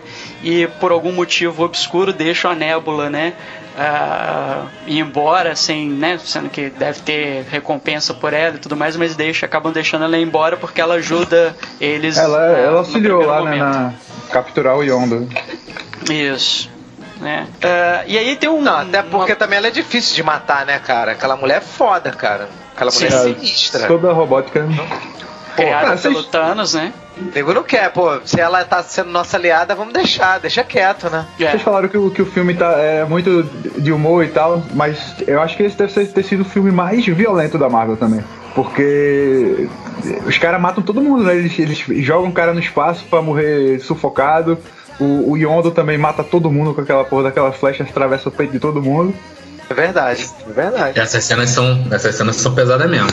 E não tem musiquinha, não tem piadinha Não, pra tem- clima, não. É, tem a musiquinha, né? Mas mesmo assim é, é forte, né? É quase Deadpool, assim, o nível de violência. É, bem Sim, forte. é. Eu, eu também fiquei impressionado com isso. Eles matando os caras, tchau, e andando pro espaço. Pô, É, sinistro. bem, É cruel, bem assim. é- sádico mesmo, E né? tava torturando também, torturando o, o Groot, né? Jogando cerveja e sei lá que porra era aquilo. É. Tem umas É. cenas que são, são pesadas, assim, né? Não, não é tão leve assim o filme. É engraçado que o filme ele tem cenas é, que é bem voltado ao público infantil, né? Que é no início do filme o Baby Groot dançando na com a música e tal. A gente nem comentou essa cena, né? Mas essa cena eu achei. No início ela é bem legal, né? Porque mostra o Baby Groot dançando e no fundo lá desfocado os guardiões lá tomando sacode lá daquela criatura de tentáculos. E, de, e assim, tem a cena é, do, do Rocket também é, na floresta pe- pegando lá os saqueadores, né? E aí também tem aquelas, aquela cena aquelas cenas engraçadas dele soltando aquelas bombas lá que os caras ficam pulando pra cima da, da copa das árvores e tal. Aquela coisa, aquela piada bem Quase infantil, né? assim, Quase Ah. Isso. E tem momentos como esse, né? Em que as cenas são bem pesadas. Também tem, tem um linguajar que às vezes beira ao infantil, né? Que acho que é muito bem representado no Drax, mas também tem umas, tem uns diálogos bem adultos também. Então assim, ele ele ele, via, ele, ele ele vai andando assim nessa para lá e para cá nessa né, nesse tipo de de diálogo assim, né? Acho Ele que não tem um equilíbrio, assim, né? Não tem Isso, é, uma. não tem- ele não Ele vai tem muito pros extremos. É, ele, ele e é meio e é bem brusco, assim, às vezes. Sim. Né? E aí a gente tem né, toda a, a odisseia também do Yondo, do Groot do Rocket escapando né, do grupo lá dos, dos saqueadores, né? Inclusive lá destruindo uma parte lá considerável da nave no, no processo, mas o Taserface, né, que gera um monte de piadinhas lá do, do Rocket por causa do nome. a gente pode comentar das piadinhas do Rocket com o Taserface depois. Mas aí acaba que o Taserface, né, um pouco antes de, de, de morrer, ele revela a posição deles pro, pros soberanos, né, pros soberanos poderem atacar de novo os guardiões lá no planeta Ego, né. Vocês querem comentar as piadinhas do Taserface? tipo assim, você acorda de manhã, porra, vou pensar no nome fudido, né? Que todo mundo vai tremer na base. Taserface. É, Pô, a gente podia- com, com o Deadpool, né? Que o cara falou, não, meu nome é Ajax. Francis, Porra, Ajax. meu nome é Francis, porra, não vem com essa. E, cara, esse, esse tipo de piada é muito bom, cara. É, eu, co- eu confesso que eu ri muito nessa parte, cara, dele zoando o Taserface. A gente Não, é, os esse- próprios- é, os pró- qual é o nome da, daquela raça dourada mesmo que você falou? Os- Soberano. Soberanos. Eles mesmo também ficaram rindo, né, do Taserface, né? Todo É. mundo é muito bom. E tem nessa parte tem o easter egg, né? Porque o. Não sei se vocês já viram, depois vocês digitam aí no Google Yondo e procurem imagens. O Yondo ele fazia parte do, do Guardiões da Galáxia original, dos quadrinhos, né? Do, do- lá do- da década de 60, 70. E o, ele troca, né? Aquela crista que ele tem, que ele usa para controlar a flecha, ele tem que trocar, né? Pelo protótipo. Aquele protótipo, ele é igual o cabelo do Yondo mesmo no nessa formação nos, nos, quadrinhos originais, assim, é um, é um easter egg que o James Gunn acrescentou ali, que é, parece, né, um, um, topete meio que de Elvis Presley, bem, bem alto, assim, né, e tal. Uhum. Vocês olharem as imagens, também, vai ser um, um moicano, assim, bem alto mesmo. É, é só um easter egg nessa, nessa parte do filme. Você tá falando de quadrinho de que ano? O, o de 69. Lá Caraca, da, da formação eles, antiga. Eles existem do... desde 69, cara? Eles tiveram uma primeira, uma primeira encarnação em 69, aí depois acho que teve um hiato grande sem ter nada, e a Marvel decidiu voltar com eles em 2008. Eu tava fazendo essa pesquisazinha antes de, de, de gravar hoje e descobri. Sinistro, né, cara? Pois é. É um grupo lá de 69, mas acho que era uma coisa muito diferente, que eles eram do século 31. Aí, o, o personagem do, do Sylvester Stallone, ele faz, fazia parte da formação original, o Stakar Ogord, né? Ele era um astronauta terráqueo que ficou em animação suspensa para poder viajar para uma outra galáxia. E aí acabou que ele atravessou vários séculos, acordou no século 31, que é onde passa o, o Guardiões da Galáxia original. Aí depois eles reformularam tudo em 2008, ao que parece. É para jogar na nossa linha temporal, né? Isso, isso. É, agora já é século 21 mesmo. Bom, e aí reúne todo mundo lá no planeta do Ego, né? A, a Nébula aparece lá porque quer perseguir a Gamora, né? Quer matar a Gamora de qualquer jeito. O Yondo e o Rocket vão para lá por conta do, né, para poder resgatar o Peter, né? E aí acho que a gente já pode começar a desenvolver a relação do Peter com o Ego, né? Que é o pai dele. Que a gente descobre que o Ego, na verdade, faz parte de uma raça de seres muito antigos que são celestiais. É, alguém quer comentar? Uhum. Tá, pelo que eu entendi, os celestiais são tipo os caras poderosos do universo da Marvel, né? Provavelmente os mais poderosos. Eles são a origem da vida, né? Não sei. No, no, não explica muito bem a, a, a, função dele ali, né? Mas ele começa um cérebro, né? Sem, sem, sem matéria, assim, com o centro do planeta, né? O cérebro dele, ele vai se desenvolvendo e vira um planeta mesmo, um planeta vivo. E ele faz aquele avatar dele, da personalidade dele, que sai pelos planetas pra, pra se reproduzir, né? Tentar encontrar alguém que carregue o gene dele pra dominar a, a galáxia toda. Quer dizer, esse é, esse é o plano dele que ele, que ele revela no final, né? Cara, eu acho essa, essa, esse objetivo, esse vilão, assim, sei lá, eu, eu não curti.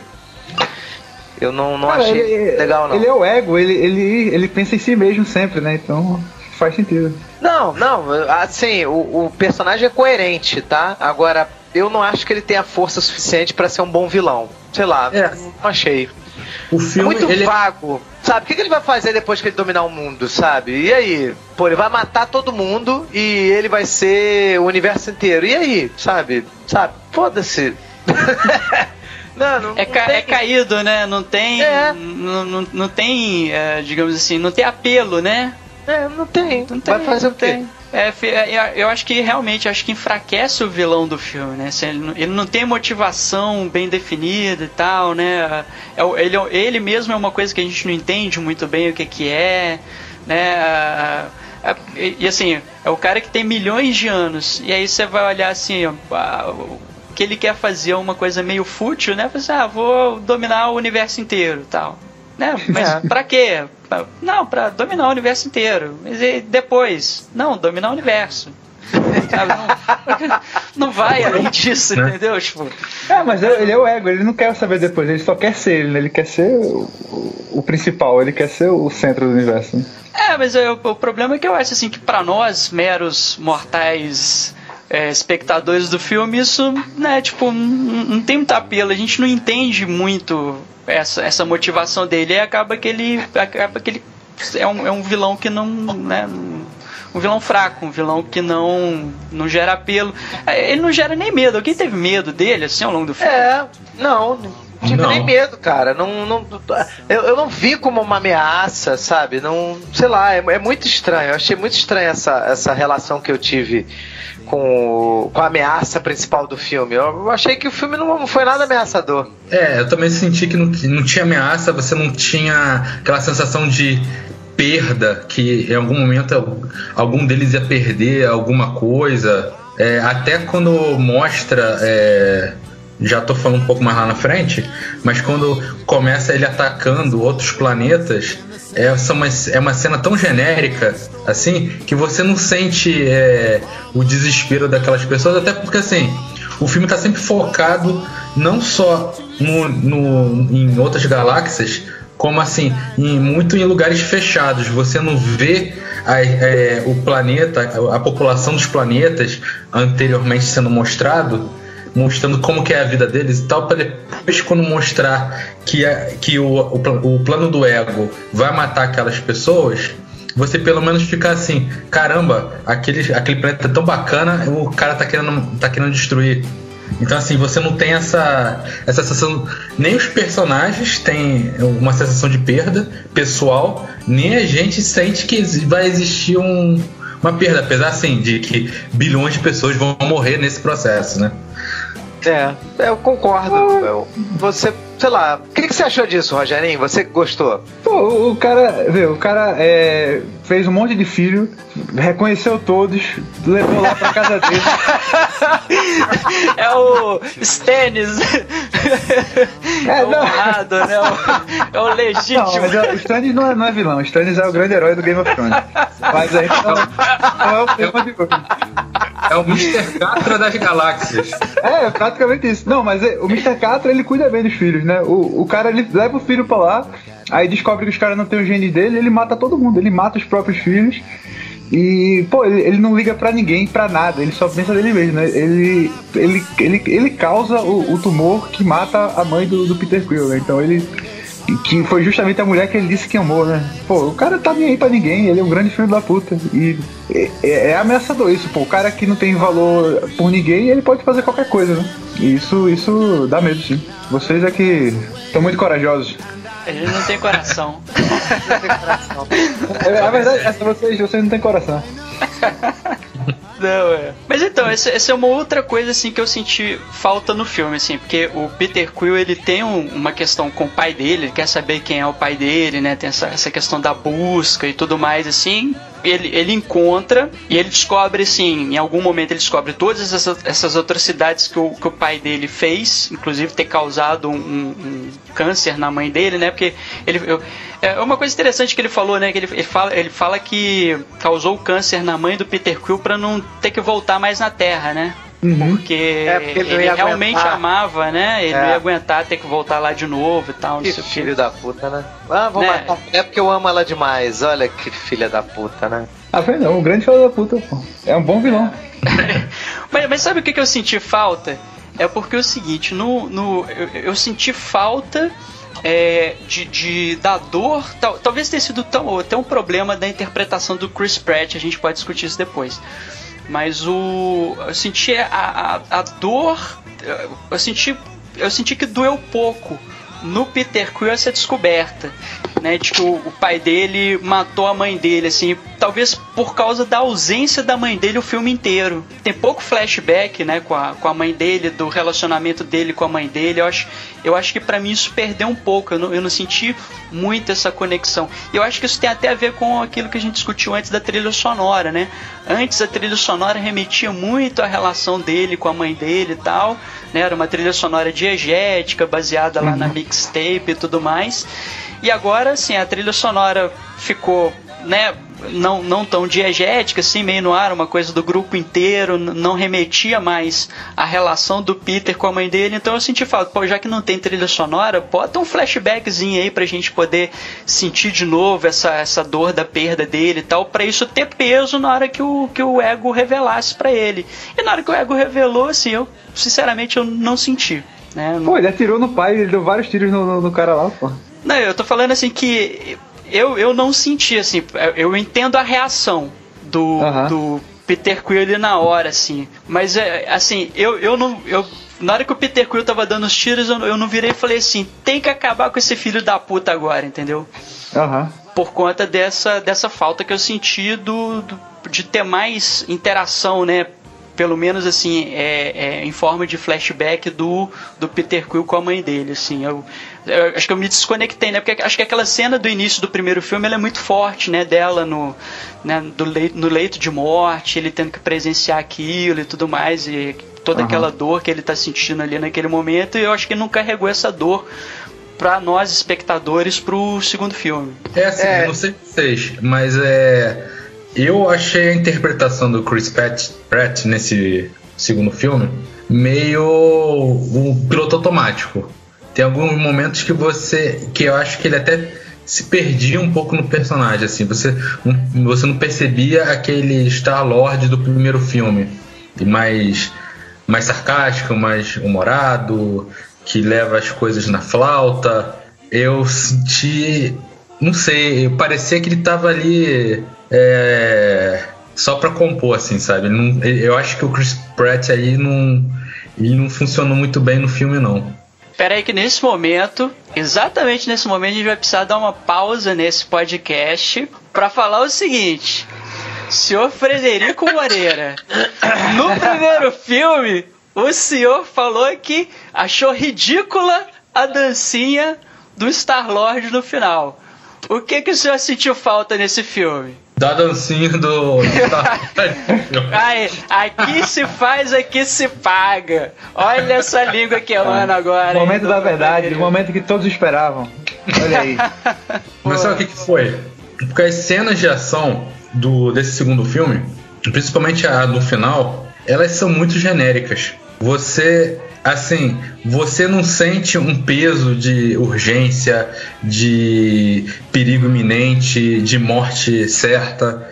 É, as coisas vão acontecendo, ela, elas são bem encaixadas e tudo, mas você não sente nenhum peso. Assim, é muito genérico. Então, assim, é, nesse, nesse caso, pelo menos no primeiro filme, ele, apesar de eu achar que ele quebra mal o, o, a fórmula do filme de super-herói, mas pelo menos ele tenta fazer isso. Nesse segundo filme, que assim, a expectativa de quem vai ver um filme do Guardiões da Galáxia depois do primeiro filme é o quê? Isso vai subver- subverter de novo o gênero super-herói.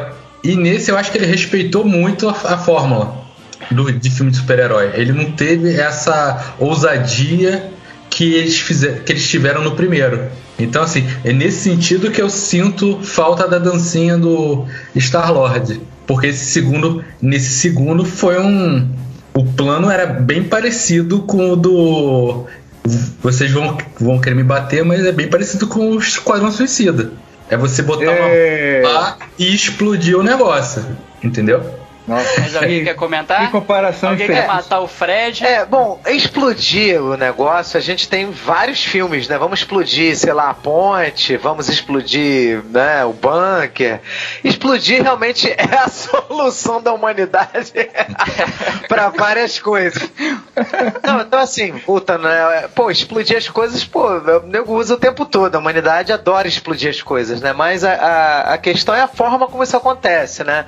A, a forma desse filme de explodir é muito maneiro, né? Porque vocês pegam, ele pega o Groot, ó. meu, Qualquer coisa que você faça, não aperte esse botão. É muito maneiro isso. Aquela cena toda incrível, pra mim é a melhor cena do filme, né? É, Sim, a do, melhor da- cena do da- filme. Quem tem fita? Quem tem fita? Essa, pra, essa pra mim foi a melhor piada, foi o que eu ri É, mais. cara Meu eu- amor, você tem fita aí? Cara, é muito bom. Ô Drax, você tem fita? Não, serve, serve Durex. Não, Drax, você não tem fita nenhuma, por que, que você perguntou? Cara, é Aquela muito lá foi a melhor piada, acho que foi o que eu mais ri. assim. Agora, a, a questão é porque é porque você realmente não sente perigo no filme, assim. Você não sente que os caras podem morrer, você não sente nada. Quando o cara morre, né, mesmo, é, parece até uma surpresa pro filme. Porque o filme muda de tom muito rapidamente pra gerar aquele, aquela cena final. E, e, e, assim, é, é uma coisa que até o Marcos estava falando, o filme não te prepara pra aquilo. O filme é uma sucessão de piadas, chega no final do filme, ah, agora a gente tem que fazer a conversão Anakin, né? De bom pra mal. O filme tem que ser agora de, de leve comédia pra triste. Né? E aí fica uma coisa realmente forçada, eu achei, né? E aí eu acho que é por isso que o Chris Pratt, cara, também, pô, o cara tem que. 99% do filme o cara tem que ser engraçado. Aí, pô, chega numa cena, o cara tem que mudar de uma hora pra outra pra puto, né? E magoado. Fica difícil também pro ator, né? Eles Ah, dependem o de trabalho roteiro. dele. Ah, O Mas trabalho lá, dele cara. é passar as emoções, né, pô? Pô, mas é, sei lá, eu acho que não, Não teve É, nem ambientação, direção. cara, pra isso, né? Tem a questão da direção de ator, né? A gente não sabe como é que foi, né, e tal. E, né, não sei se o James Gunn é tão bom diretor de, de atores assim. Não, ele até é, cara. Ele manda bem, mas eu achei que. né, Eu achei falha de roteiro eles, eles não prepararem a gente pra aquela mensagem final, né? É, não colabora, né? O roteiro não colabora. É, antes da gente pular é, para os finalmente, é só uma, uma relação que eu queria desenvolver aqui que eu acho importante, que é a Gamora com a Nebula. As duas É. se resolverem lá, né, por conta lá Da- do, do Thanos. A Gamora, né, da eu acho que, que foi a melhor parte, foi, foi a cena dela com, com a irmã, né? Foi, foi bem legal.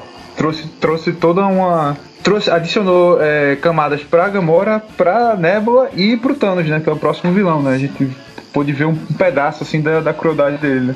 Que até agora a gente não tinha visto isso. É, eu achei muito legal, assim, porque é, a gente tem a da, da Gamora no primeiro filme aquela personagem assim, toda certinha, no, no sentido assim de que ela trai o pai, né?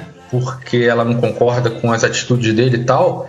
Só que aí nesse segundo filme é, é revelado pra gente que assim, que, o Thanos bota, criava uma disputa entre as irmãs, uma competição entre elas, e em nenhum momento a Gamora é, parou pensar na situação que estava colocando a irmã, porque ela sempre queria ganhar para não ser punida, para não sofrer. Só que em nenhum momento ela percebeu que a, irmã, em compensação, estava sofrendo pelas duas.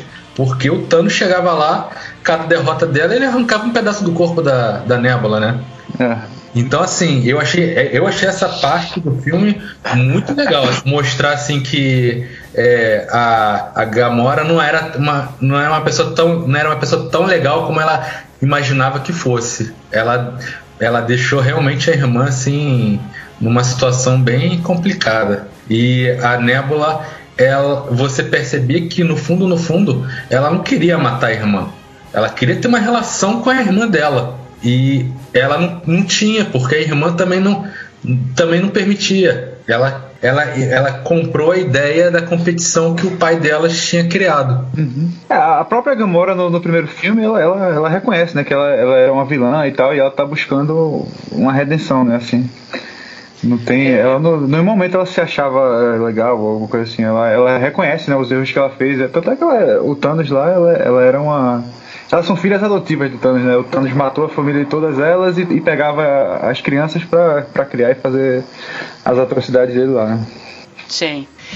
É, eu acho que dessas é, eu acho que dessa estrutura né, que o James Gunn montou né, de, de ir resolvendo essas relações bilaterais a que melhor se resolve ou, ou que se a que se desenvolve de maneira mais interessante é da Gamora com a Nebula, né? Que você vê uma, uma complexidade ali, né? O, o- a questão dos sentimentos estão mais aflorados, né? Toda a mágoa da Nebula em relação à Gamora, né? Que fala assim, pô, tudo que eu queria era uma irmã, né? O, né, nesse tempo todo, eu só tinha uma adversária ali comigo.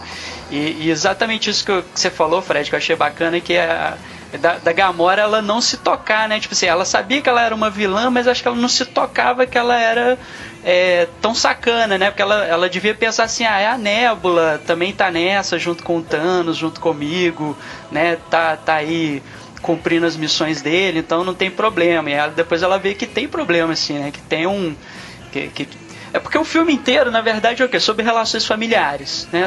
Tudo, né? A tônica, um pouco, um pouco da tônica do primeiro e bastante da tônica desse segundo é sobre relações familiares. E eu acho que assim, que o conflito, assim, cujo desenvolvimento mais me satisfaz nesse filme é o da Gamora com a Nebula. Acho que tem, que é o mais complexo, é, que eu acho que as atrizes entregam essas melhores interpretações, sabe? Você sente o peso ali do, do- dos sentimentos que estão aflorados. Eu, eu gostei bastante dessa parte. Eu também achei maneiríssima essa, essa coisa que eles criaram de, de trazer a nébula para os guardiões, né? Eu achei isso bem legal. Ela é e não é, eu achei maneiro.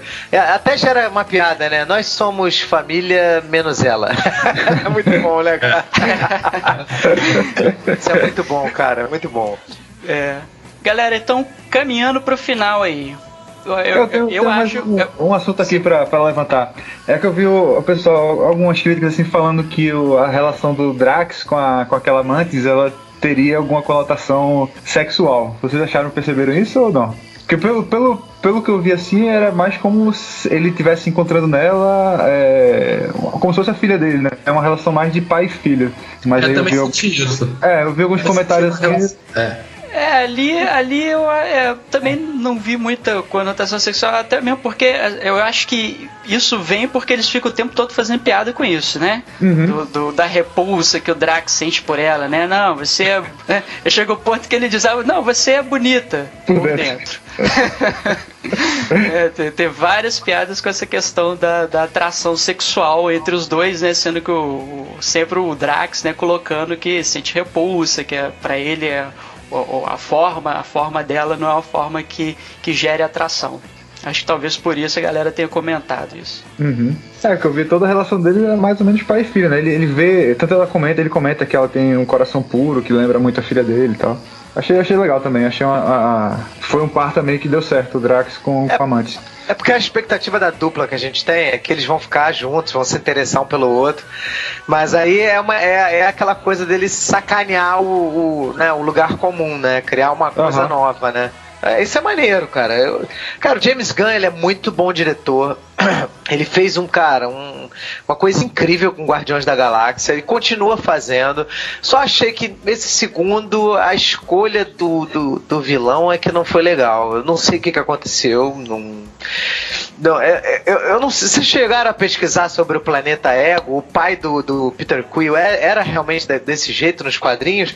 Porque eu lembro de ter lido um quadrinho do Guardiões que o pai dele era humanoide, assim, era um rei. É, no, no quadrinho não é o Ego que é o pai, que é o pai dele, foi uma, É. foi uma decisão do, do diretor. Ah, tá. É, o Ego é, o Ego é um personagem bem bizarro, né, dos quadrinhos. Pelo que eu li, ele é. Não, não sei nem se ele tem avatar, né, o forma humana, né. Pra mim ele é o planeta e é um planeta que consegue viajar, né, pelo cosmos. É um planeta que ataca outros planetas e tal. Uma coisa Quase Ah, uma- entendi. bem bizarra. Quase a estrela da morte. É, eu acho que tipo ele, isso.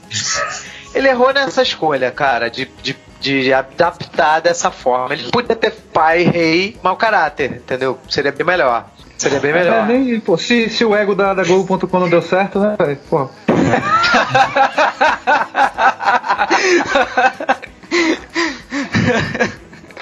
Foi, foi foda. Assim, Tá, é, é, só, só voltando, eu acho assim, eu tinha lido, um, vi algumas críticas falando que a melhor, melhor dupla do filme era o Drexia e a Mantis. Eu não achei, eu achei que foi a mais fraca. Pra mim, as duas, as duas duplas que se destacaram no filme é o Yondo com o Rocket e o Yondo com o Peter Quill. Pra mim, são as duas melhores duplas. Foi que teve um desenvolvimento mais satisfatório pra mim. O Yondo com o Rocket é o que eu achei interessante porque um conseguiu enxergar o problema que tinha em si no outro. Né? Eles, cons- eles, conseguiram, eles conseguiam ver os problemas e as limitações que cada um tinha no outro. E eu acho que isso foi legal, assim, naquele momento lá que eles estavam presos e tal. E eles conseguiram fazer. É, conseguiram fazer essa. O, o Rocket, né, que sempre se escondia naquele humor sarcástico, sempre sacaneando todo mundo e tal. Ele ali ele tem um momento é, de reflexão, assim, em que ele percebe que ele realmente ele, ele se. Ele não quer ter ele não quer se envolver muito com as pessoas, ele não quer criar relação, que acho que ele tem o medo, medo da perda daquelas pessoas. É uma coisa que eu entendi. E o, É, e não, o- total, total. é. E o Yondo é aquela questão do. Acho que a relação dele com o Peter Quill, que o filme desenvolve, começa nessa também nessa. Né, quando ele tá junto lá com o Rocket. E depois, quando ele se encontra com, com o Peter, pra mim é assim. É, uma é a melhor parte do filme. Que o- é aquela coisa que acho que o Ferrari ele escreveu lá no, no Facebook, né? A questão da falta de heroísmo. Eu acho que nessa parte o Yondo é, é o, ele o herói da história é o Yondo, né? é a história, é o herói da história. Ele vai lá, resgata o Peter e tem aquela, aquela frase que eu achei fantástica, que funciona melhor, melhor no inglês, né? Que é que o, o ego, ele, ele, ele era o, o seu father, mas eu fui o seu daddy. É, né? muito É muito isso. boa, muito boa. Isso é muito bom. Essa, essa frase foi, pra mim, é a melhor coisa do filme, assim. Essa, É que aí Essa- o Peter Quill se toca, né? Que ele passou a vida inteira procurando o pai dele, né? E o pai dele tava ali o tempo todo, né? Que o Yondo, ele vira e fala assim: "Não, você me, você me criou pra fazer isso, porque você tinha, né? Fala que tinha as mãos pequenas, melhores pra poder roubar lugares de difícil acesso, tal, não sei o quê". Ele fala, "Não, eu tava brincando com você o tempo todo, né?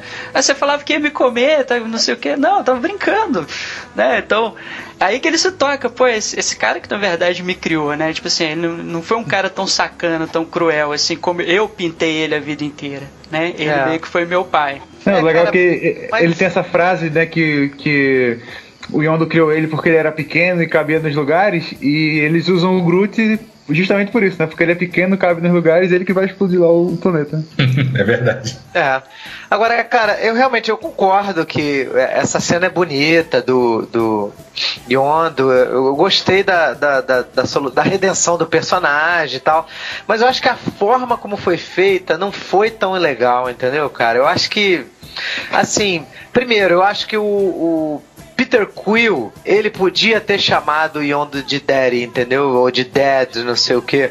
Eu acho que eles podiam botar uma. Como se fosse uma reconciliação ou um reconhecimento de que, pô, você salvou minha vida várias vezes e vai me salvar de novo agora, né? E tal, obrigado, pai, não sei o que, sabe? Podia ter feito uma coisa vinda do Quill, entendeu? Ele não ser tão bocó de ficar, ah, mas você, porra, dizer que ia me comer, você dizia aquilo, isso, dizia aquilo. E tanto que ele perde a nave por conta disso. Ah, você fica passando a mão na cabeça desse cara, você toda hora tá ajudando ele, você não é mal o suficiente, né? Toda hora ele tava se expondo por causa do Peter Quill, né? Ele só ameaçava e não fazia, né? E, sei lá, eu acho que o Peter Quill podia ter. Eles podiam ter feito uma cena assim com uma sensibilidade maior, entendeu? Ficou uma coisa muito explicadinha, entendeu? Eu, esse diálogo dele com o. com ele falando assim, pô, mas quem foi seu pai fui eu, entendeu? Quem foi seu papai fui eu. Achei que ficou uma coisa meio na cara, assim. É, é, não, não transmite aquela emoção, até porque o filme não tem esse clima, né? O clima do filme é você tá rindo o tempo todo, daqui a pouco o filme se torna sério de uma hora pra outra sem você esperar, né? Meio que um susto, né? Então isso que eu não, não achei tão legal. E o. E o Peter Quill, ele podia ter tido. é, eles podiam ter uma situação de heroísmo que isso ficasse mais claro, entendeu? Que o, o sacrifício do Yondo fosse mais significativo. Eu achei que essa cena foi. é, foi meio videoclipe, aí eles botaram aquela música. Que eu não sei, vocês gostaram da música, né? Mas aquela música, cara, a primeira vez que eu ouvi aquela música, assim, completa, foi no, no filme. Eu acho que a- as músicas não são muito bem reconhecíveis nesse filme, assim, como era no primeiro, né? Que todas as músicas eram sucesso mundial, né? Talvez essa música te faça mais sentido lá pro público norte-americano, né? Quem conhecia essa música que fala da paternidade no final do filme? Eu não conhecia, não. Não, não conhecia não. Essa é Aquela- uma coisa que a gente até comentou no início, é que é exatamente isso, assim, a trilha sonora, principalmente as, as músicas, né, sem ser a trilha instrumental, ela tem muito menos força nesse filme do que tinha no do que tinha no primeiro, né? Assim, a- a- as músicas se inseriam muito mais organicamente, as- né, a- a- ajudavam a conduzir muito mais o sentimento da cena no primeiro filme do que agora nesse segundo filme. Então eu também, eu também achei que ficou uma coisa forçada, meio jogada assim, né? Acho que é a música do, do Cat Stevens, né? É, Father, é, Father, and Son. Father and Son. É.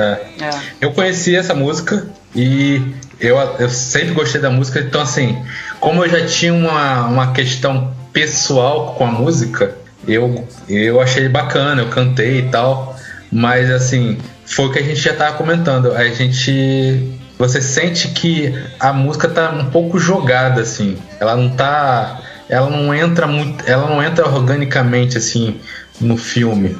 Você sente que ela foi um pouco. Ela é meio forçada ali naquele momento. E aí, voltando o que o Ferrari estava falando, talvez essa frase que o Yondo fala pro Peter, o Peter poderia ter falado naquele momento em que eles estão cremando o Yondo. Acho que talvez se- seria realmente.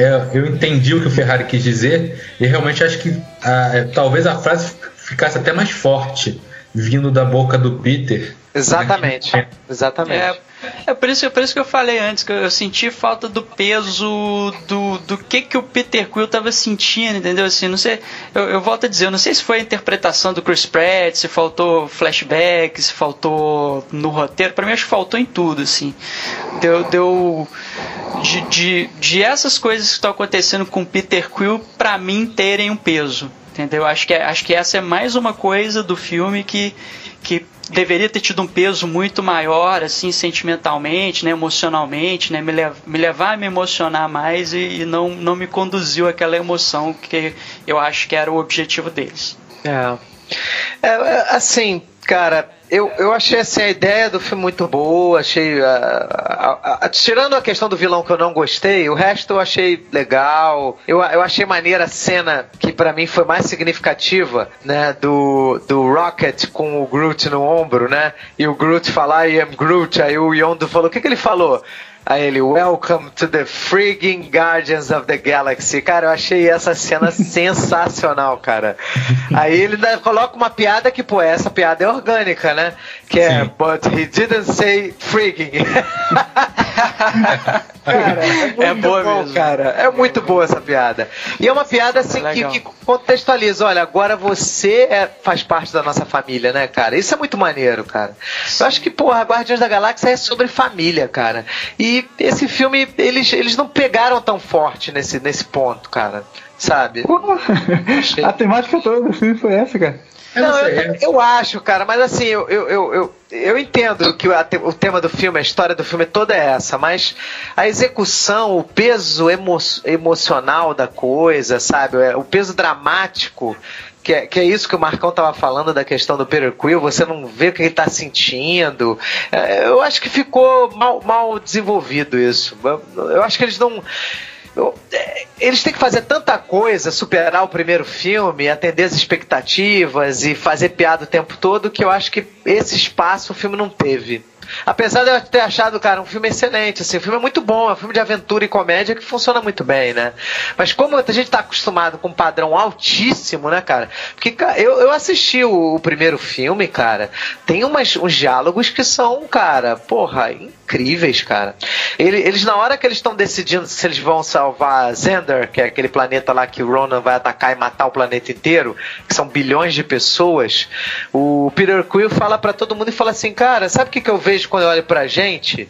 Todos nós aqui somos perdedores. Aí nego olha assim para ele assim espantado, né? Ele é, nós perdemos coisas na vida. A gente foi impedido de ter vida normais.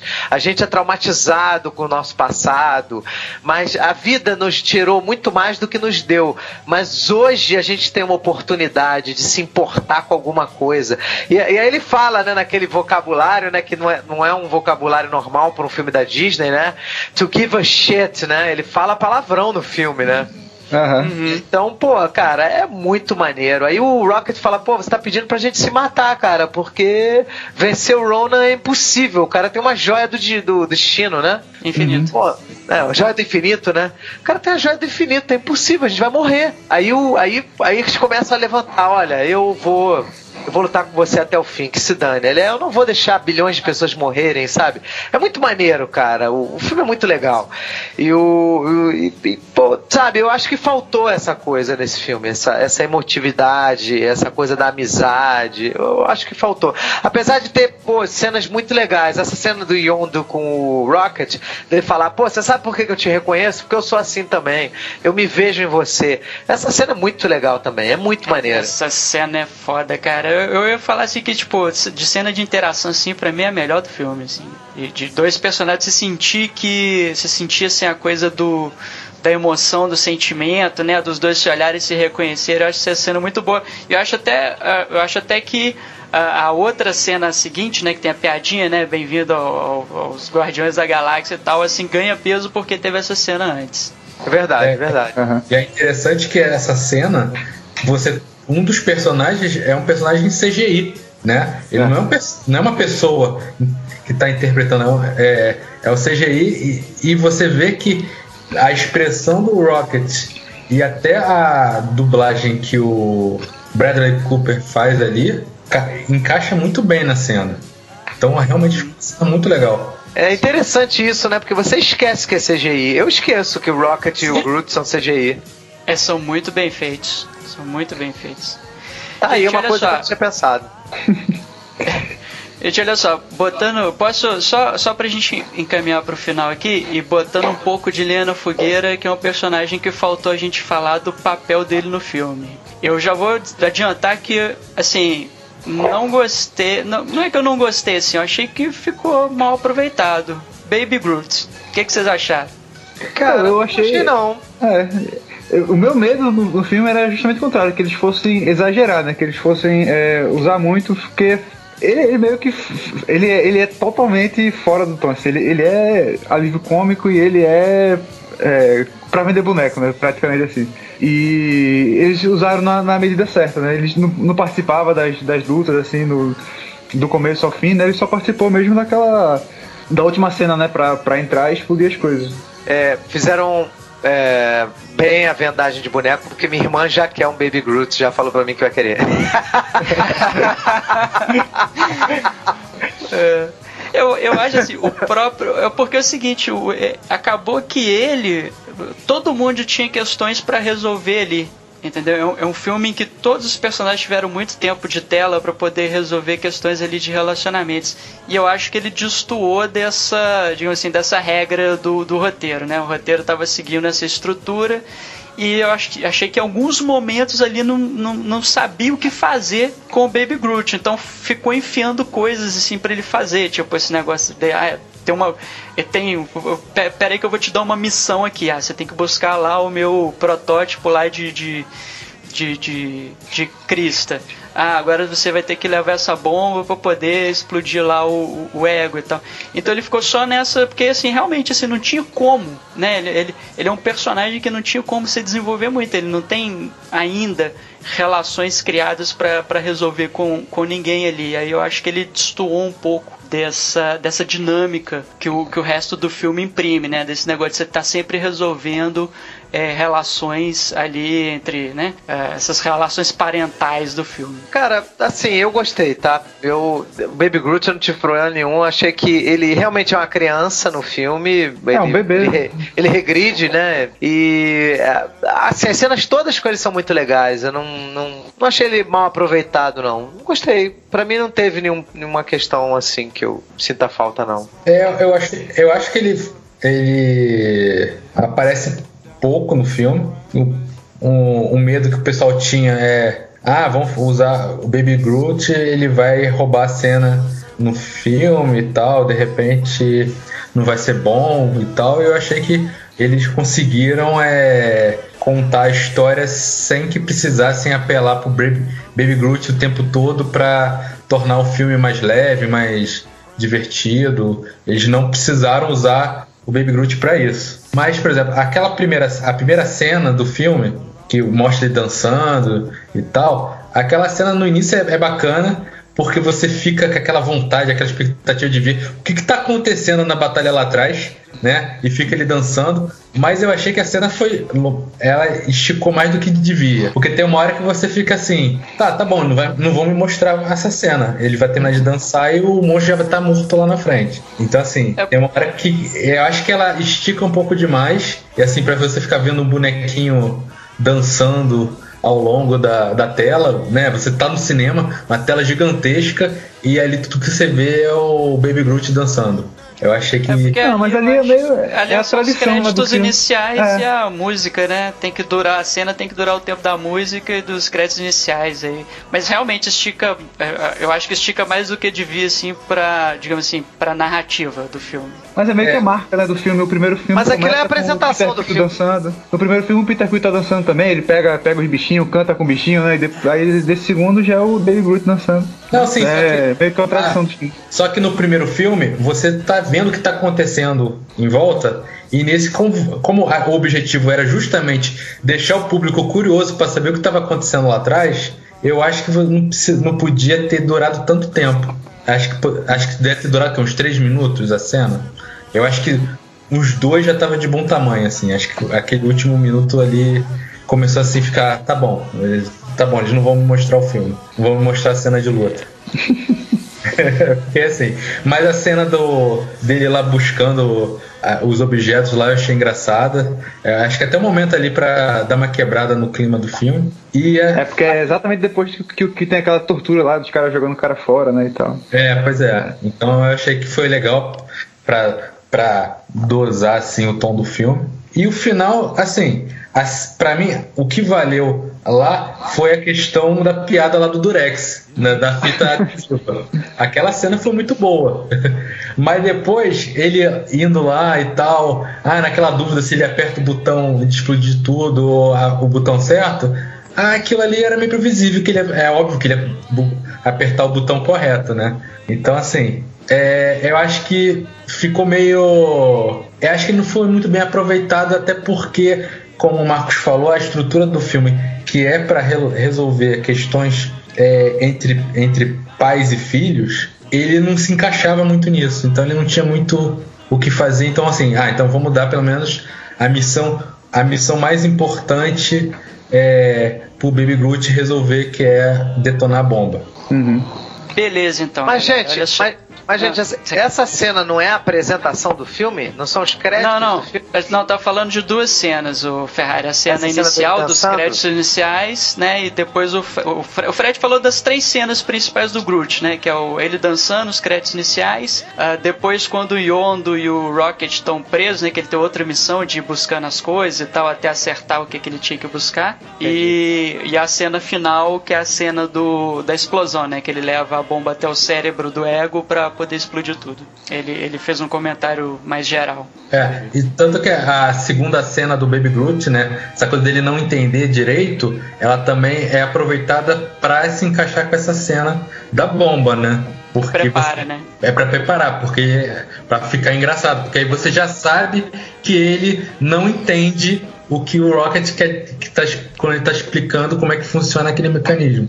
Você já sabe que ele não vai entender. E aí por isso que eu acho que fica mais engraçada a cena também. Try again. I am Groot. Mm-hmm. I am Groot. Uh-huh. I am Groot. Então vamos lá, são cinco cenas pós-créditos. Alguém vai lembrar de todas aí? Puta merda. É, tem a do. Tem a principal, né? Vai, fala aí, Rogerinho. Não, tem aquela do. do irmão do, do, do James Gunn tentando aprender a usar a flecha, né? Que ele acerta o, o Drax. aquela, ali é, aquela ali é muito boa, a piadinha, né? Que o. Craig, Craig, como é que chama o personagem dele? É o Kraglin, Kraglin. Kraglin. Kraglin, né? O Kraglin, ele herda, né, a flecha do, do Yondo, né? E na hora de que tá aprendendo a usar, acerta ela no Drax, né? Essa, essa, muito essa bom cena isso. não... é- Ela não... não é- é- ela é um... é, um easter É uma egg, piada, assim, sem né? importância, é uma piadinha, né? Uma piadinha extra ali no filme e tal. É, eu acho que essa foi a única cena que não foi apresentada para os críticos antes da estreia, que eles falaram que tinham visto quatro cenas e eles descreveram todas as outras menos essa. Eu acho que essa Ah, foi a tá. única que não foi apresentada pro, pro pessoal antes da estreia. Ah, tem a cena da Ai- Aisha, né? É, com o Adam é- Warlock. exatamente, essa aí já é um easter egg importante que já aponta pra Guerra Infinita, né? Porque ela apresenta lá o casulo, né? E diz que, né? é, ela adotou mais um passo na evolução lá dos soberanos e tal, com um ser, né? Mais evoluído do que eles eram e que vai se chamar Adam, né? Então a gente já pressupõe que seja o, o Adam Warlock, né? Que tem um papel muito importante aí na todas as sagas aí das, das joias do infinito ah, nos quadrinhos da Marvel. É, e tudo que é fórum assim, de internet que eu leio, o pessoal fica desesperado. Quando é que vão mostrar o Adam Warlock? O Adam Warlock. Então acho que agora o pessoal vai sossegar, vai- acho que o pessoal vai ficar feliz com essa, essa cena. Aham. Ah, tem uma outra cena também que não, não acrescenta muita coisa, que é o, o Teenager Groot. Né? O Groot adolescente. Essa aí a gente nem precisa comentar muito, né? O Peter Quill chega lá já com o Groot adolescente, ele tá jogando, faz, né? Tá jogando alguma coisa lá, um Game Boy, um negócio assim, e o, e o Peter Quill chega a dar um esporro nele como se fosse o pai dele. Você deixa tudo espalhado, esse seu quarto é uma zona, tal, não sei o que. E aí o Groot responde alguma coisa tipo, não me enche o saco, né, e tal. Aham. né? É, mas É, adolescente mesmo, nada- aborrecente, né? É, pra não dizer que não tem nada nessa cena, é acho que é a primeira vez que aparece um personagem além do Rocket entendendo o que o Groot fala, né? Nessa É verdade. Você consegue entender o que ele tá falando. É verdade, bem, bem percebido. Ah, Tem lá o eu não Stan Lee, lembro. né? Eu não... É, nossa, caramba, tem o Stanley duas vezes, né? Na hora Ah, que é. eles estão. que Na hora que eles estão dando os jumps lá, ele aparece uma vez e depois no final que ele tá com os vigias, né? É, com os dias. É. Não, eu li, eu li na internet o que o Kevin Feige falou, é, revelou que essa cena era pra mostrar que todos os personagens que o Stan Lee faz no universo da Marvel é o mesmo personagem, que ele era, na verdade, ele é um avatar e tal, não sei o quê. Eu achei meio forçado ah, essa, essa coisa assim, porque cada coisa ele fazia uma coisa totalmente diferente, pessoas comuns e tal, não sei o que. Eu não entendi por que que, por que, que é o mesmo personagem em todos os filmes. Eu não- confesso que eu não entendi. É, é que tinha que ter algum sentido aquela cena, né? Do Stanley é um, é um, é um cameo, né? Só, não tem Aham. nada demais, não. A gente tá acostumado já. Ah, Stanley ali, tá, beleza. Já, já É, deu, mas esses, esses vigias, explicação. eles são, são importantes, né? Eles são seres poderosos aí no, no universo é, espacial aí da Marvel, né? Aqueles É, caras pois que é, mas, é, mas Eles não fazem porra no- nenhuma, né, cara? É, eles só observam. Porra. Ah, não, eles fazem assim. as Ah, o que aconteceria se o Wolverine fosse pro mundo do, do Conan? É, eles, eles, eles apareceram muito pra contar essas histórias assim, meio malucas, né? Só isso né? Cara, um vigia que é um ser, né, cara, cósmico, imortal, só serve pra contar que, que aconteceria se o Wolverine, porra, puta que pariu, mijasse pelo dedo do pé, né, cara? Puta que pariu. Mas é a única, é a única serventia que eu lembro que eles tinham nos quadrinhos. É. Foda. Ah, tem. eu- não lembro se é cena pós-crédito, mas tem de novo Howard the Duck, né? É, não, é lá no, no planeta, é na, no planeta do Stallone, lá no, no Amsterdã. Amsterdã, Amsterdã das neves lá. Amsterdã Galáctico. Ele tá lá com as prostitutas e tal. Maneiro, né? Ele É. se soltou lá do colecionador e foi aproveitar a vida. É mais um easter egg, né, do que uma cena pós-crédito. É. É, A última é, cena- é porque eu não lembrava se era uma cena pós-crédito ou se era no meio do filme, mas é um easter egg do filme também. É, durante o filme, né? A última cena, a cena pós-crédito que a gente ainda não falou é aquela que o Stallone se reúne com os outros saqueadores e tal. E fala que vai, que. Ah, que tal a gente se reunir? A gente tá com, tô com saudade de zoar com a galera e tal. Fala uma parada assim. É, eu, eu coloquei uma foto aí, é, são, são. É o personagem do, do Yondo, né? O, o, o, o personagem do Stallone também, que é o de azul lá por trás, que, são, que é a formação original do- dos Guardiões, né? Aí tem aquele É. cara todo de, todo de diamante, assim e tal. É, esse Essa é cara. uma referência aos originais. Isso. Esse cara de diamante é aquele. Ma, é, acho que é Michael Rosenbaum, que fez o Lex Luthor no Smallville. Aham. Nossa, cara! Eu Tá vi isso. vivo ainda. Mas dá pra reconhecer, né? É, Tá vivo não, e tá careca ainda, né? Pô. tá careca. É. e tem aquela Mich Michelle e eu, e eu, e eu que, faz, que fez é, o Tigre Dragão, que Ah, foi uma sim. das Bond Girls. Ela tá ali também na cena. Sim, bacana. Vamos lá. Bacana. Bom, gente, e aí. Sim, também tem Futuro. no. Quando, quando Ah. sobe os créditos também, aí aparece o rosto do personagem, né? Aí aparece o, o Jeff Goldblum também ali. Ah, é verdade, ele vai ter um papel importante, né, na Guerra Infinita. Ele Qual é o aparece no Thor, né? personagem dele? Ih, aí eu não sei. Isso. Eu já pra, já pra introduzir, acho que é a coisa da Guerra Infinita, né? Isso. Ah, uma É, coisa, que, ele- uma coisa que a gente esqueceu foi do David. Como é que é o nome dele? Hasselhoff. Hasselhoff. David Hasselhoff. Cara, que galhofada, Muito cara. bom, cara. Que galhofada.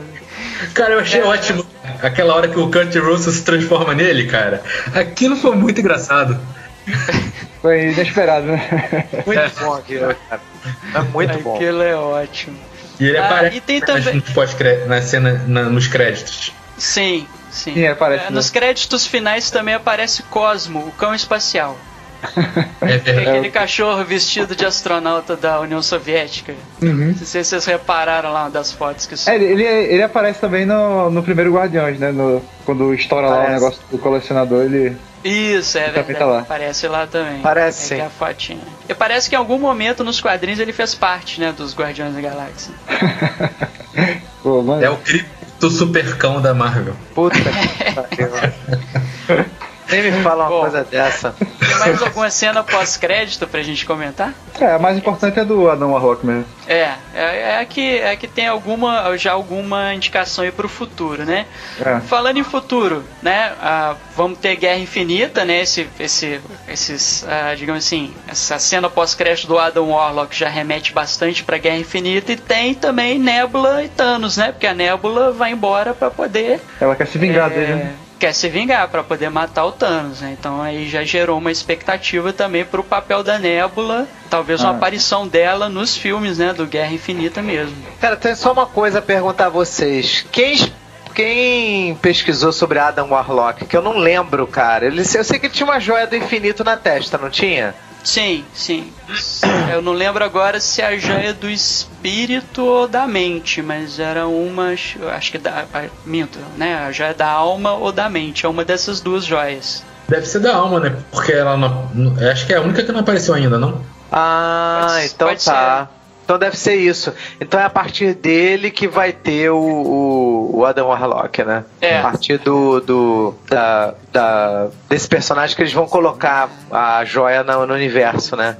E aí o É. Thanos vai ter que matar ele, né, cara? Pra arrancar a joia do- da testa dele, né? É, tem o Visão. que. É. É, no Visão nos filmes é que tem uma, uma, uma joia. Eu acho que é a, a joia da alma, né, que tá no Visão. É, a joia da alma. Não, não, da alma do Warlock. Da, é da É? mente, não? Tô lendo aqui Bom, na enfim. internet que o do Warlock é a joia da alma. O do. Ah, do então- tal- O Visão deve Do- estar com a da mente, né? é. É, que é aquela, Realmente pra ele adquirir consci- consciência, né? que, é É. aquela que tava no cetro do, do Loki, não é? Isso, isso. É, isso, essa mesmo. Try again. I am Groot. Mm-hmm. I am Groot. Uh huh. Am Groot. Então é isso, galera. Vamos agora para a parte dolorosa. Notas. Notas. Vamos dar a nota para Guardiões da Galáxia 2. Vamos estabelecer o sistema assim de 0 a 5, podendo quebrar a nota, tá? Certo. Ser? de 0 a 5. É. É, eu- Eu não gosto muito de ir até 10, não, assim. Eu- Tá bom, mas pode ir até 10 e divide por 2. serve também, serve também. Quem quer começar? Momento da verdade, hein, galera? Começa Ah, começa aí pelos haters. Não, dá, então começa por mim, vai. É, você- Vai, eu, eu, eu gostei bastante, achei que é tão bom quanto o primeiro. E. O primeiro é nota 5, Rogério. Porra. Não, não, não é nota 5 não. Eu dou nota 5 pro primeiro. Primeiro é foda. É, eu, eu gostei do filme, eu comprei logo de início a ideia de, de que não seria aquela aventura espacial, seria mais a, a, a discussão da relação entre os personagens, achei legal, gostei bastante do filme, eu acho que a nota é 4,5. E 5, né? Isso. Se era 10 seria Fred? 9. Olha, eu daria 3,5. Eu acho que. é, acho que me incomodou um pouco as, as piadas fora de hora, que estão vendo um pouco marca registrada dos filmes da Marvel.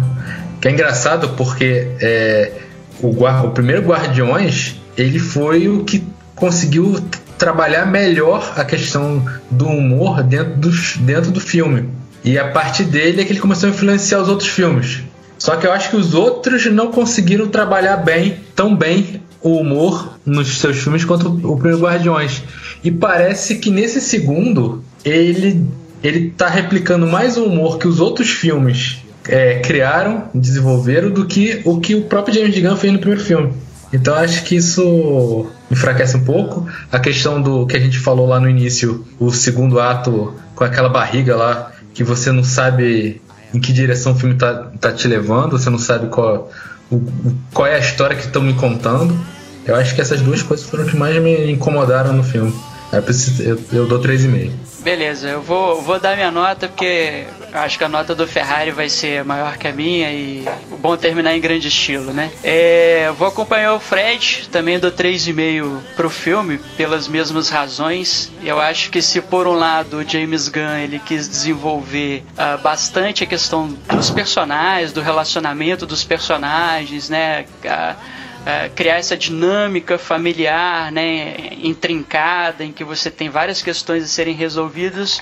Acho que por outro lado ele ficou muito tempo nisso ah, e, e esqueceu de desenvolver melhor a, história, né? Que no final de contas a gente está indo para assistir um, uma, né, uma aventura e assim a gente quer ver também os vilões com com as motivações mais claras, mais palpáveis e tal, e eu acho que ele não conseguiu entregar isso.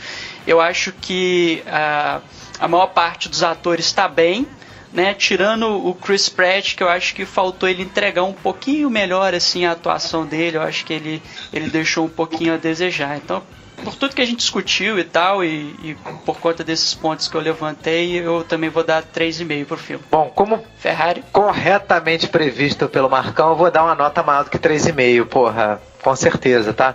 É porque é, o problema do Guardiões 2, cara, é que eu amei Guardiões 1. Esse, esse eu acho que, pra mim, a Guardiões 2 é a grande vítima do primeiro, cara. Eu.